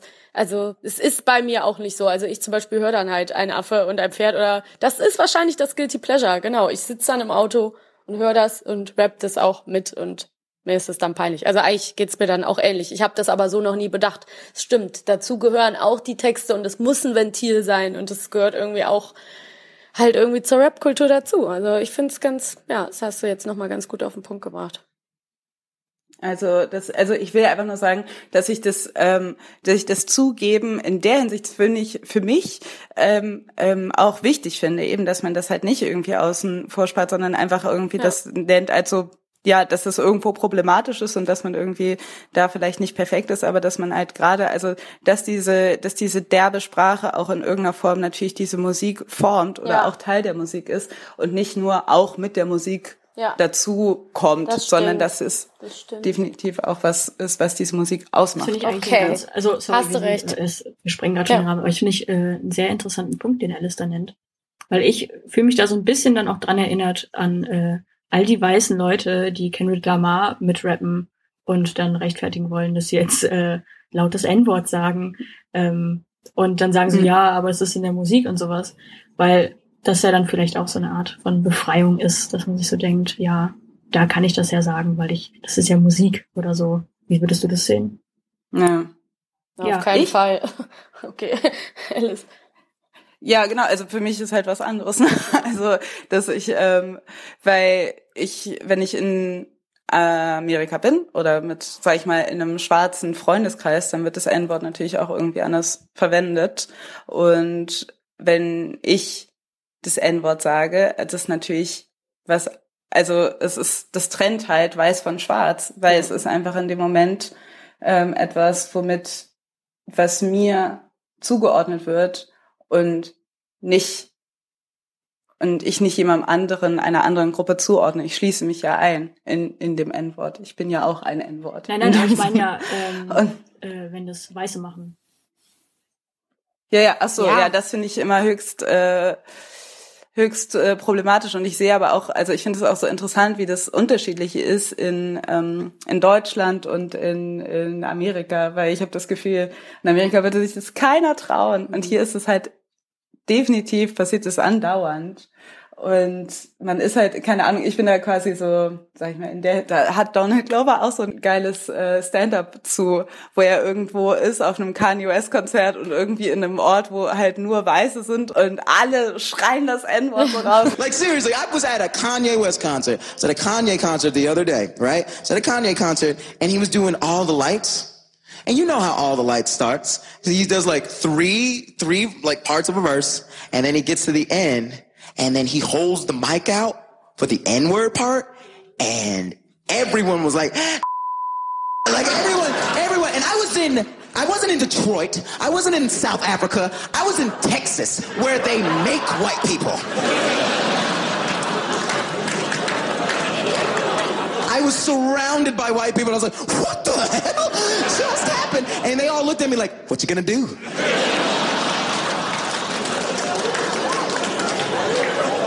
It's a Kanye concert. We outnumber you. ja, sagt so, okay, ich kann halt nichts machen, weil er, weil, er, weil er so in der Unterzahl ist. Und ähm, auch, also das, und da geht's mir auch so ein bisschen so, dass ich halt, nee, ich bin da auch, ähm, nee, ich finde das, nee, finde Naja, ich ich auch in nicht. So, ich Ja. meine dass Ja. das irgendwie das einhergeht mit Mhm. einem Argument der Befreiung. Dass, ähm, das Ja, aber wieso so sollen sich denn weiße Leute davon befreien, dass sie endlich mal das N-Wort sagen dürfen? Also ich finde, das ist völliger, also Natürlich das ist ist das Quark. Quark. Man kann nicht Aber es ist ja sagen, Verbotenes. man kann ja nicht sagen, genau, aber dann denken vielleicht die Leute, dass, ja, ich, also das, so würde ich jetzt niemandem die Argumentation durchgehen lassen, so nach dem Motto, ich, also ich würde, ich glaube, die Leute sagen dann immer so ein bisschen, wie es ja auch, wenn es in Serien thematisiert wird, zum Beispiel in Insecure auch oder auch bei Dear White People, dann wird ja oft so dieses Argument dargestellt, dass die Leute dann sagen, ja, aber der Künstler sagt es ja auch und das Lied ist ja so geschrieben, ja, aber es ist halt nicht deine Interpretation, wann es zu sagen ist. Und Ja, bin ich ähm, ja auch da sollte man Es ist einfach. halt einfach nur, wie gesagt, das Ja, ja, das verstehe ich auch. Nur, nur warum sollten Leute sagen, ich befreie mich davon, es nicht sagen zu dürfen? Warum sollten die das überhaupt sagen? Dann sind die doch krasse, krasse Idioten Ja. einfach. Also ich verstehe Micha Michaelas Punkt schon, dass man irgendwie denkt, so die sind halt so, man eben, man soll ja auch eben, man soll ja auch Hurensohn zum Beispiel nicht sagen und trotzdem Mhm. hat es irgendwie was Befreiendes in dem Moment, das auszusprechen und vielleicht ist es für weiße Leute auch so Ah, ja. mit dem Mhm. N-Wort. So, das, ähm, das ist, ähm, ja, aber ich denke, genau, so, wo sind dann die Grenzen, wo man denken kann, so, ja, aber das geht jetzt dann, das geht jetzt dann doch zu weit, ne? Ja. Und das ist, äh, finde ich auch einen mega interessanten Punkt. Ich würde sagen, das ist ein, für mich eine ähm, Grenzüberschreitung, weil ich mir ist das, also ich mag das nicht in der Gegenwart zu sein, wo weiße Leute das N-Wort sagen und das total abfeiern und ich denke so, ich, ne, nee, das ist was anderes oder das ist also, wo, genau, da wird für mich so eine ganze krasse ähm, Grenze äh, sichtbar.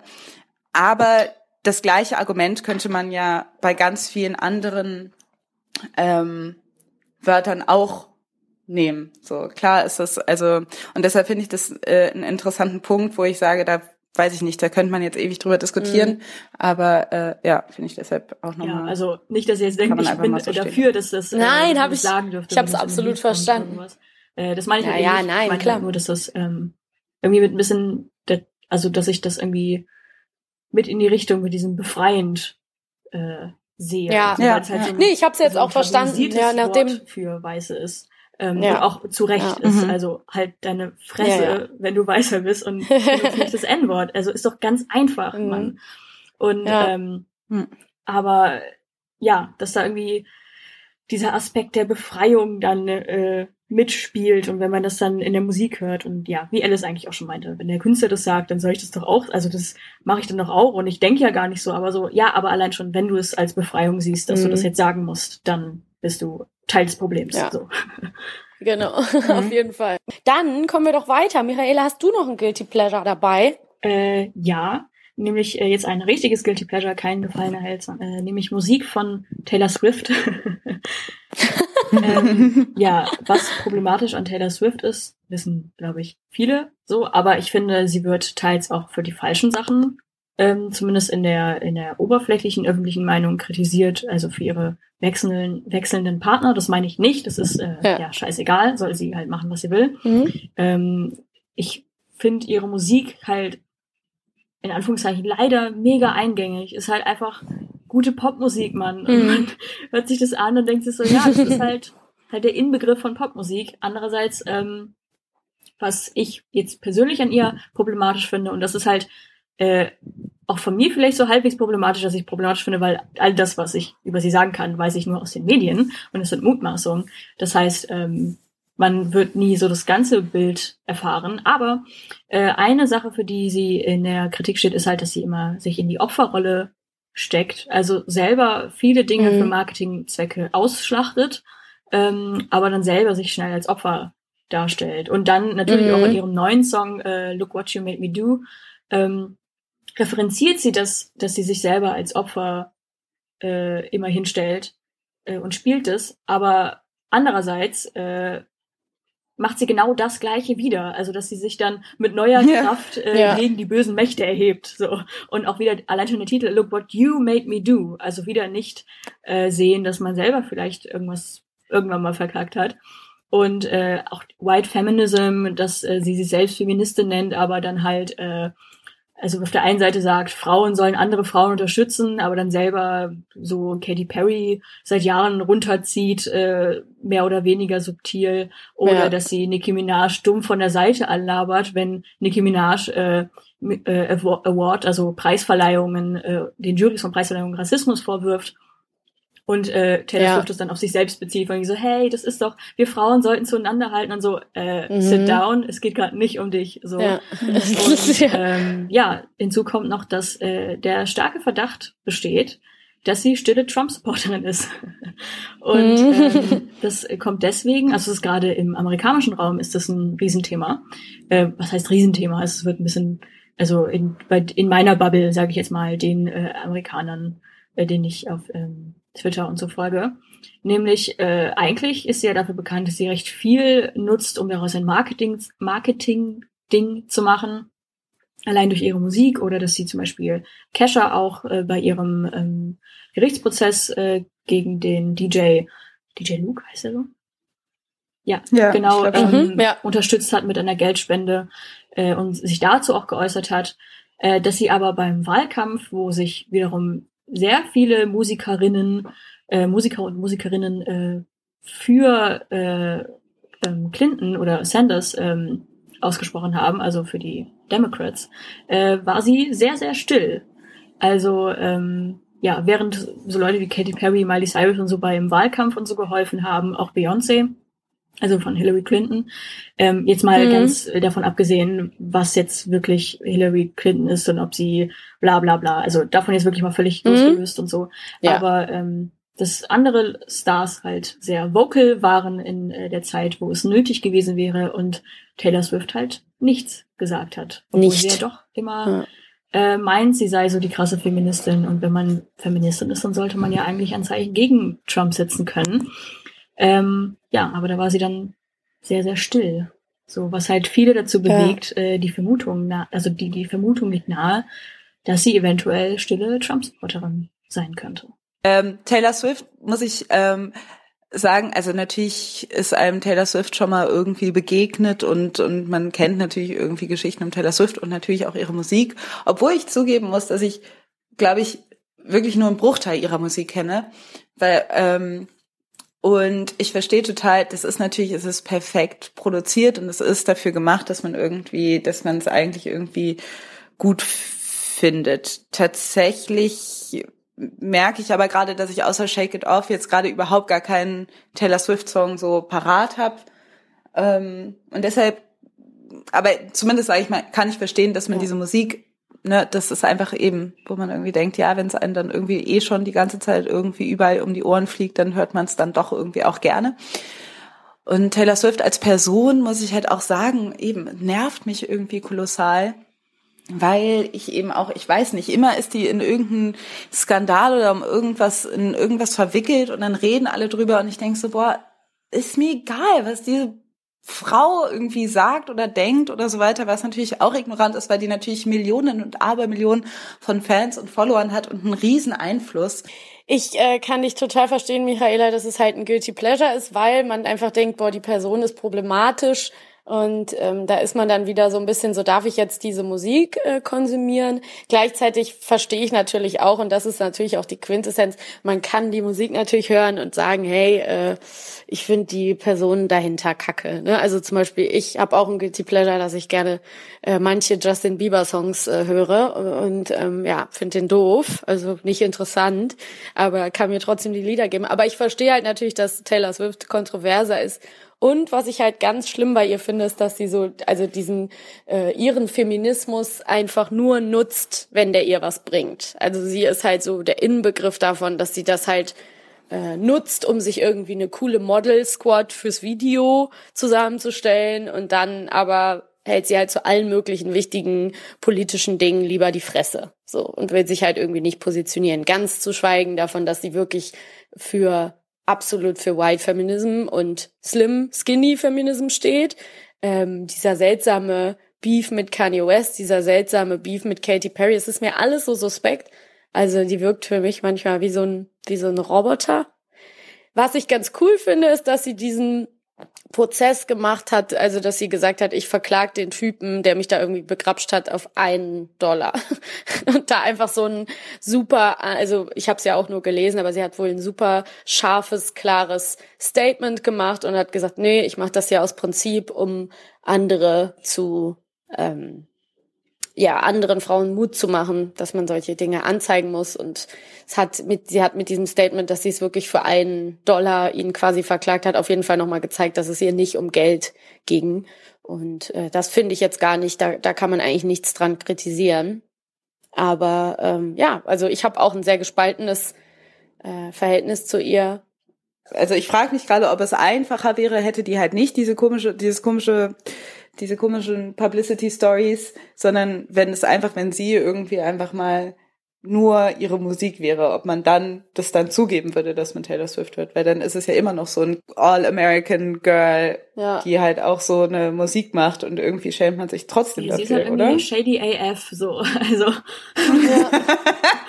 die, also Ja. bei ihr würde es mich wirklich nicht wundern und ich will da irgendwie auch nicht zu gemein werden, aber bei ihr würde es mich nicht wundern, wenn irgendwie in zehn Jahren rauskommt, so Taylor Swift einfach Ja. krass mega problematic, hardcore rassistisch, einfach alles, was Ja, schlimm oder ist, ist ein. Echsenmensch. Die ist ein Ja, Echsenmensch. meinetwegen oder so. auch ein Android-Roboter oder sowas. Ja. Das würde mich Ja. alles einfach nicht wundern. Ähm, natürlich spielt sie Ja. dann halt so mit so, ja, die Presse stellt mich so hin und so, aber ähm, ich glaube, viele Stars haben wirklich eine sehr, sehr große Kontrolle darüber, was über sie in der Presse erscheint und wie. Und ähm, sie stand auch, also bei ihr gibt's auch die, ähm, die Gerüchte, dass sie selber Fotografen herbestellt, ähm, die Fotos Ja. von ihr und ihren Partnern und sowas machen. Das weiß ich natürlich alles nicht, ähm, weil es immer, weil es immer so ein Hin und Her ist mit so, das sagen die Medien über mich, das ist aber gar nicht so. Aber Ja. dadurch, dass sie sich immer so in die Opferrolle stellt und ihr, Ro- ihr neues Album jetzt auch noch Reputation heißt, das heißt, man wieder nur so selbstreferenzielle Scheiße, ähm, die von wegen so, äh, ja, ihr habt mir das gemacht und jetzt mache ich das und äh, Ja, also ich glaube da auch, ich bin da irgendwie bei dir, ich kann da irgendwie nicht wirklich irgendwas glauben, aber weil ich auch immer denke, ähm, ja, also was da so hinter den Kulissen in dieser Preisklasse der Industrie abgeht, das können, das können wir uns gar nicht vorstellen. Ne? Ja, ich glaube einiges. ja. Aber das meine ich halt, dass ich irgendwie denke eben, ich glaube irgendwie alles, ob äh, negative oder positive Publicity, kommt mir irgendwie geplant vor oft oder ich unterstelle das oft. Ich glaube das sofort, wenn die sagen, wenn es heißt, irgendwie die hat Fotografen da hingestellt und so. Sorry, das würde ich halt auch auf, also auf viele andere Künstlerinnen in der Ja, Preisklasse definitiv. anwenden und auf Schauspieler und auf was weiß ich. Also wir wissen einfach nicht, wie da, also diese, diese Art von Geldindustrie, Musikindustrie, Filmindustrie in Amerika, ich glaube, das ist, das sind halt, da- das ist völlig out of our mindset, was da abgeht. Also insofern, ähm, ja. Definitiv. Ja, ist bestimmt gruselig. So. Okay. Dein ich merke gerade, dass es mir schwerfällt, noch ein Guilty Pleasure irgendwie auf den Tisch zu hauen, weil es jetzt nicht irgendwie so ist, weil das eine Guilty Pleasure, ich meine Ja. eben, ich hatte irgendwie mir aufgeschrieben, auch äh, blöde äh, YouTube-Videos zu gucken, das haben wir aber eigentlich schon abgedeckt. Und das andere ist eigentlich, ähm, lehnt sich so ein bisschen an an mein erstes Guilty Pleasure. Und ähm, das will ich auch nur, und deshalb müssen wir es auch nicht in aller äh, Ausführlichkeit äh, besprechen, aber das ist äh, genau ein äh, vielleicht bei Dancehall auch oft verwendeter Tanzstil und das ist Twerken. Also ich nenne es Twerken, es ist aber alles alleine das allgemeine ähm, Wohlbefinden, was ich empfinde, wenn ich irgendwie so richtig ähm, abshake und ähm, das super gerne mache, aber dass ich auch ein Problem habe, das in der Öffentlichkeit zu machen, weil das ich nicht den Effekt erzielen möchte, den es dann oft hat, dass man irgendwie oft irgendwie angestarrt wird oder angetanzt wird oder irgendwie in der Hinsicht irgendwie, ähm, dass es irgendwie negative Folgen hat und deshalb ähm, ähm, und Ja. man tatsächlich äh, oft objektifiziert wird, wenn man das macht und deshalb ist so ein bisschen und das ja aber auch oft, wenn man das sieht, wenn es äh, in Musikvideos oder so ähm, gemacht wird, ist es ja genau das. Dann sind es irgendwelche ähm, Frauen, die irgendwie egal sind, aber die irgendwie äh, mit dem Arsch wackeln so und die aber eigentlich auch nur dafür hinbestellt werden. Deshalb ist es natürlich auch so, wie das, also ist es natürlich auch oft problematisch dargestellt. Nichtsdestotrotz macht mir das richtig Spaß und mir macht es auch richtig Spaß, da so richtig sexy rumzudancen. Es ist aber tatsächlich so, dass ich das hauptsächlich in meinem Zimmer mache. Ja. Äh, I can relate a lot. Ich äh, habe ja auch früher immer sehr dem Motto gefrönt, auch wenn ich das nicht so gut kann wie Alice, äh, auf dem Dancefloor sofort meine Inner Ho zu releasen. Und ich würde es bei der richtigen Party auch jetzt wieder tun. Ähm, es stimmt tatsächlich, dass ich äh, da immer ein bisschen auch mich umgucke, wer da so da ist, weil ich auch echt keinen Bock habe, dann irgend, direkt irgendeinen äh, Dude am Arsch kleben zu haben, der das als Einladung versteht. Und äh, da muss man dann schon die richtige äh, Gelegenheit irgendwie nutzen.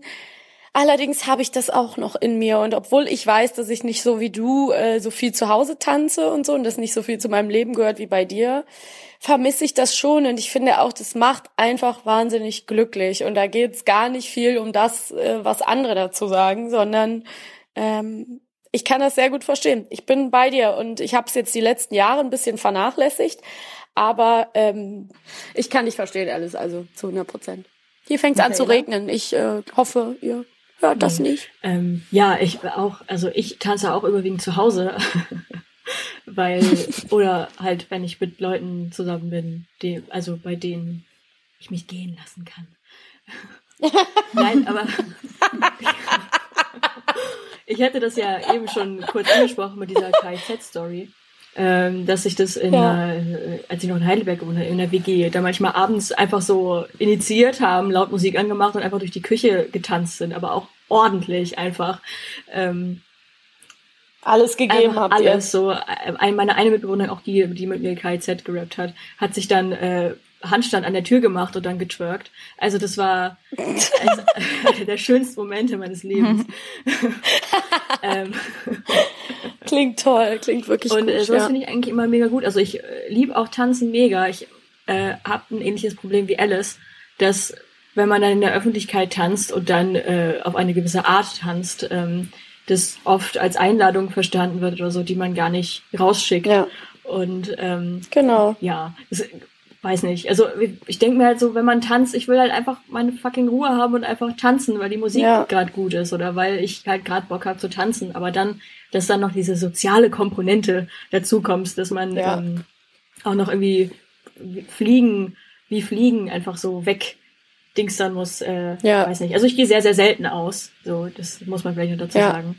Ähm, aber ja, wenn ich aus war, dann war das manchmal ein. Jetzt noch ein letztes ja. von Maxi.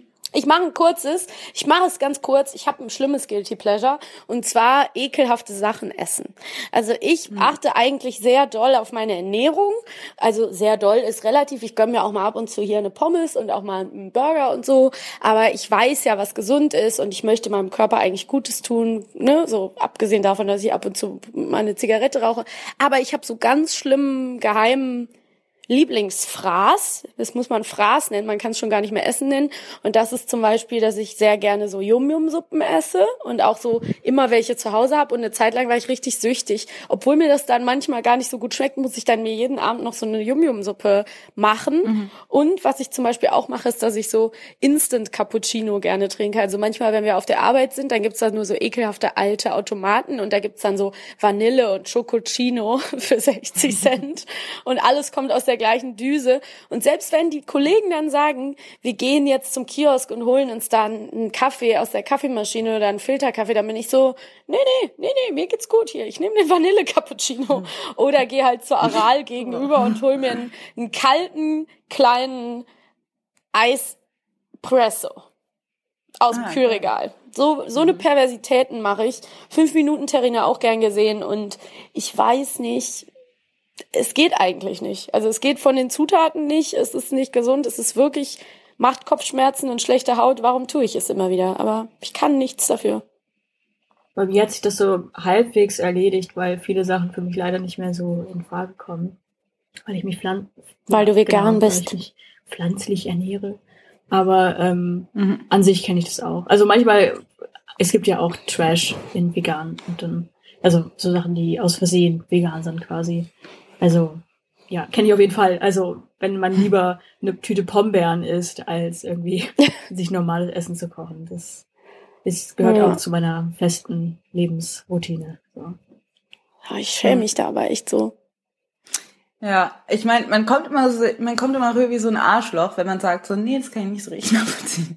Weil natürlich kann ich es nachvollziehen, das ist, aber ich muss sagen, es ist nicht so richtig Bestandteil meines Lebens. Ich bin da eigentlich eher gegenteilig mittlerweile, dass ich so ein richtiger Snob bin, was es angeht, weil ähm, weil ich oft halt genau, also mit so Instant Cappuccino ich da so richtig pingelig bin. Und das ist halt auch, ähm, das ist halt irgendwie vielleicht fast unsympathischer oder wesentlich unsympathischer als eigentlich dein Guilty Pleasure mit dem Trash-Essen, weil das ist ja irgendwie, ähm, aber ähm, äh, ja, tatsächlich äh, habe ich das ganz lange nicht mehr gemacht. Ich habe ganz lange keinen. Also zumindest natürlich so Pommes oder mal so eine Tüte Chips zum Abendessen mache ich auch manchmal gerne. So einfach so kein Abendessen kaufen, sondern einfach eine Tüte Chips und die dann essen und sich dann irgendwie denken. Das mache ich zum. Beispiel nie, aber ähm, Aber es, ja, das ist halt auch, würde ich auch nicht empfehlen. Soll, sollte man, gewöhnt dir nicht an. Aber, ähm, aber, aber dann auch nur so die, die Bio Bonzenchips. Das ist halt, aber dafür isst du ganz viel Süßes, Alice. Das musst du jetzt schon mal genau. zugeben. Es Du ist jetzt nicht so, es als ob dir ich mich nicht ungesund ernähre. Also ich esse sehr viel Süßes, aber da bin ich auch mittlerweile irgendwie ähm, mich auch äh, reduziert und ich trinke ganz viel Kaffee. Also jetzt nicht so, als ob ich mich nicht, als ob ich nicht äh, super, ähm, als ob ich da nicht in der Hinsicht Laster hätte. Ich will einfach nur sagen, dass ich da, glaube ich, in umgekehrt einfach eher ähm, bonziger geworden bin, auch in allem, in allen, in meinen Süßigkeiten bei ihm. Es gibt ja auch immer, es gibt ja auch alles, es gibt ja auch sehr, ähm, weiß ich nicht, auch wenn du deine Edel-Nougat mit äh, Karamell, Salz, Splittern irgendwie holst, ist auch nicht gesünder als jetzt irgendwie, weiß ich nicht, äh, die Ja-Schokolade oder so. Aber ähm, in, in so, bei so äh, Trash-Essen, muss ich sagen, habe ich eher so eine, das habe ich abgelegt und dafür eher so eine Bonzigkeit entwickelt, die mir aber auch, für die ich mich aber auch schäme. Auch ein. Guilty Pleasure. Ja, ich weil ich mich ja. auch schäme, mit meinem Chia-Pudding da irgendwie auf die Arbeit zu gehen und dann sagen alle so, was, was hast du da? Und dann denkt so, na ja, Chia-Pudding. Ich bin halt so ein ekelhafter Hipster, Food, der das gerne Food-Opfer. isst. Ja, das bin ich aber auch auf der anderen Seite. Also ich habe die, die beiden Seiten in mir. Und dann komme ich da mit meinem Auto angefahren und habe auch noch das Guilty Pleasure vom bequemen Autofahren. Aber ähm, ja, ich denke, leider, meine Lieben, ist die Zeit schon so fortgeschritten. Wir könnten hier Ja. noch ewig weiterreden und wir haben auch jeder noch Guilty Pleasures mitgebracht. Das wird mit Sicherheit nicht die letzte Folge gewesen sein, würde ich sagen, die wir zusammen aufnehmen. Es hat mir sehr, sehr viel Spaß gemacht.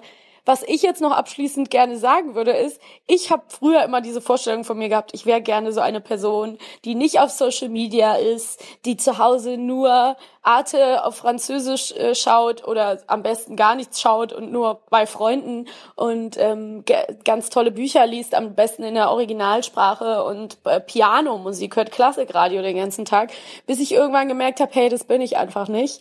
Das ist nicht so, jeder ist so und äh, solange man jetzt nicht komplett äh, banausenmäßig seinen Kopf zumacht und sich nicht weiterbildet, ist es vielleicht auch okay, seine kleinen geheimen Verhaltensweisen zu haben und seine kleinen Guilty Pleasures, oder? Was meint ihr? Ich glaube, es hat wahrscheinlich Definitiv. jeder. Ja, auf jeden Ja. Fall. Also jeder wäre gern irgendwie die Art Ho, aber letzten Endes ist man halt einfach eine normale Ho. Also, Die dann auf dem Dancefloor nochmal extra rauskommt, Ja. genau.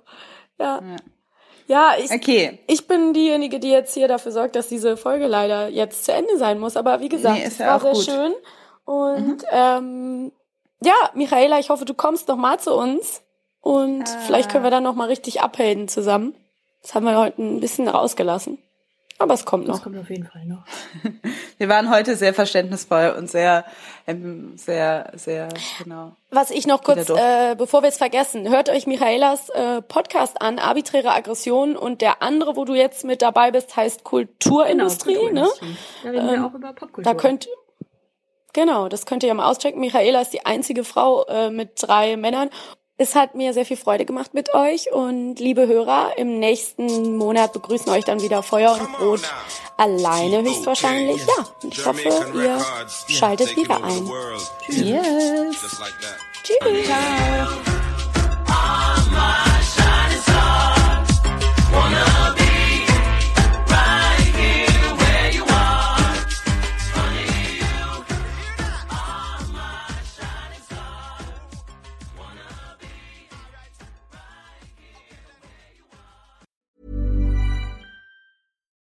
When you need mealtime inspiration, it's worth shopping Kroger, where you'll find over 30,000 mouthwatering choices that excite your inner foodie. And no matter what tasty choice you make, you'll enjoy our everyday low prices, plus extra ways to save, like digital coupons worth over $600 each week. You can also save up to $1 off per gallon at the pump with fuel points. More savings and more inspiring flavors make shopping Kroger worth it every time. Kroger, fresh for everyone. Fuel restrictions apply.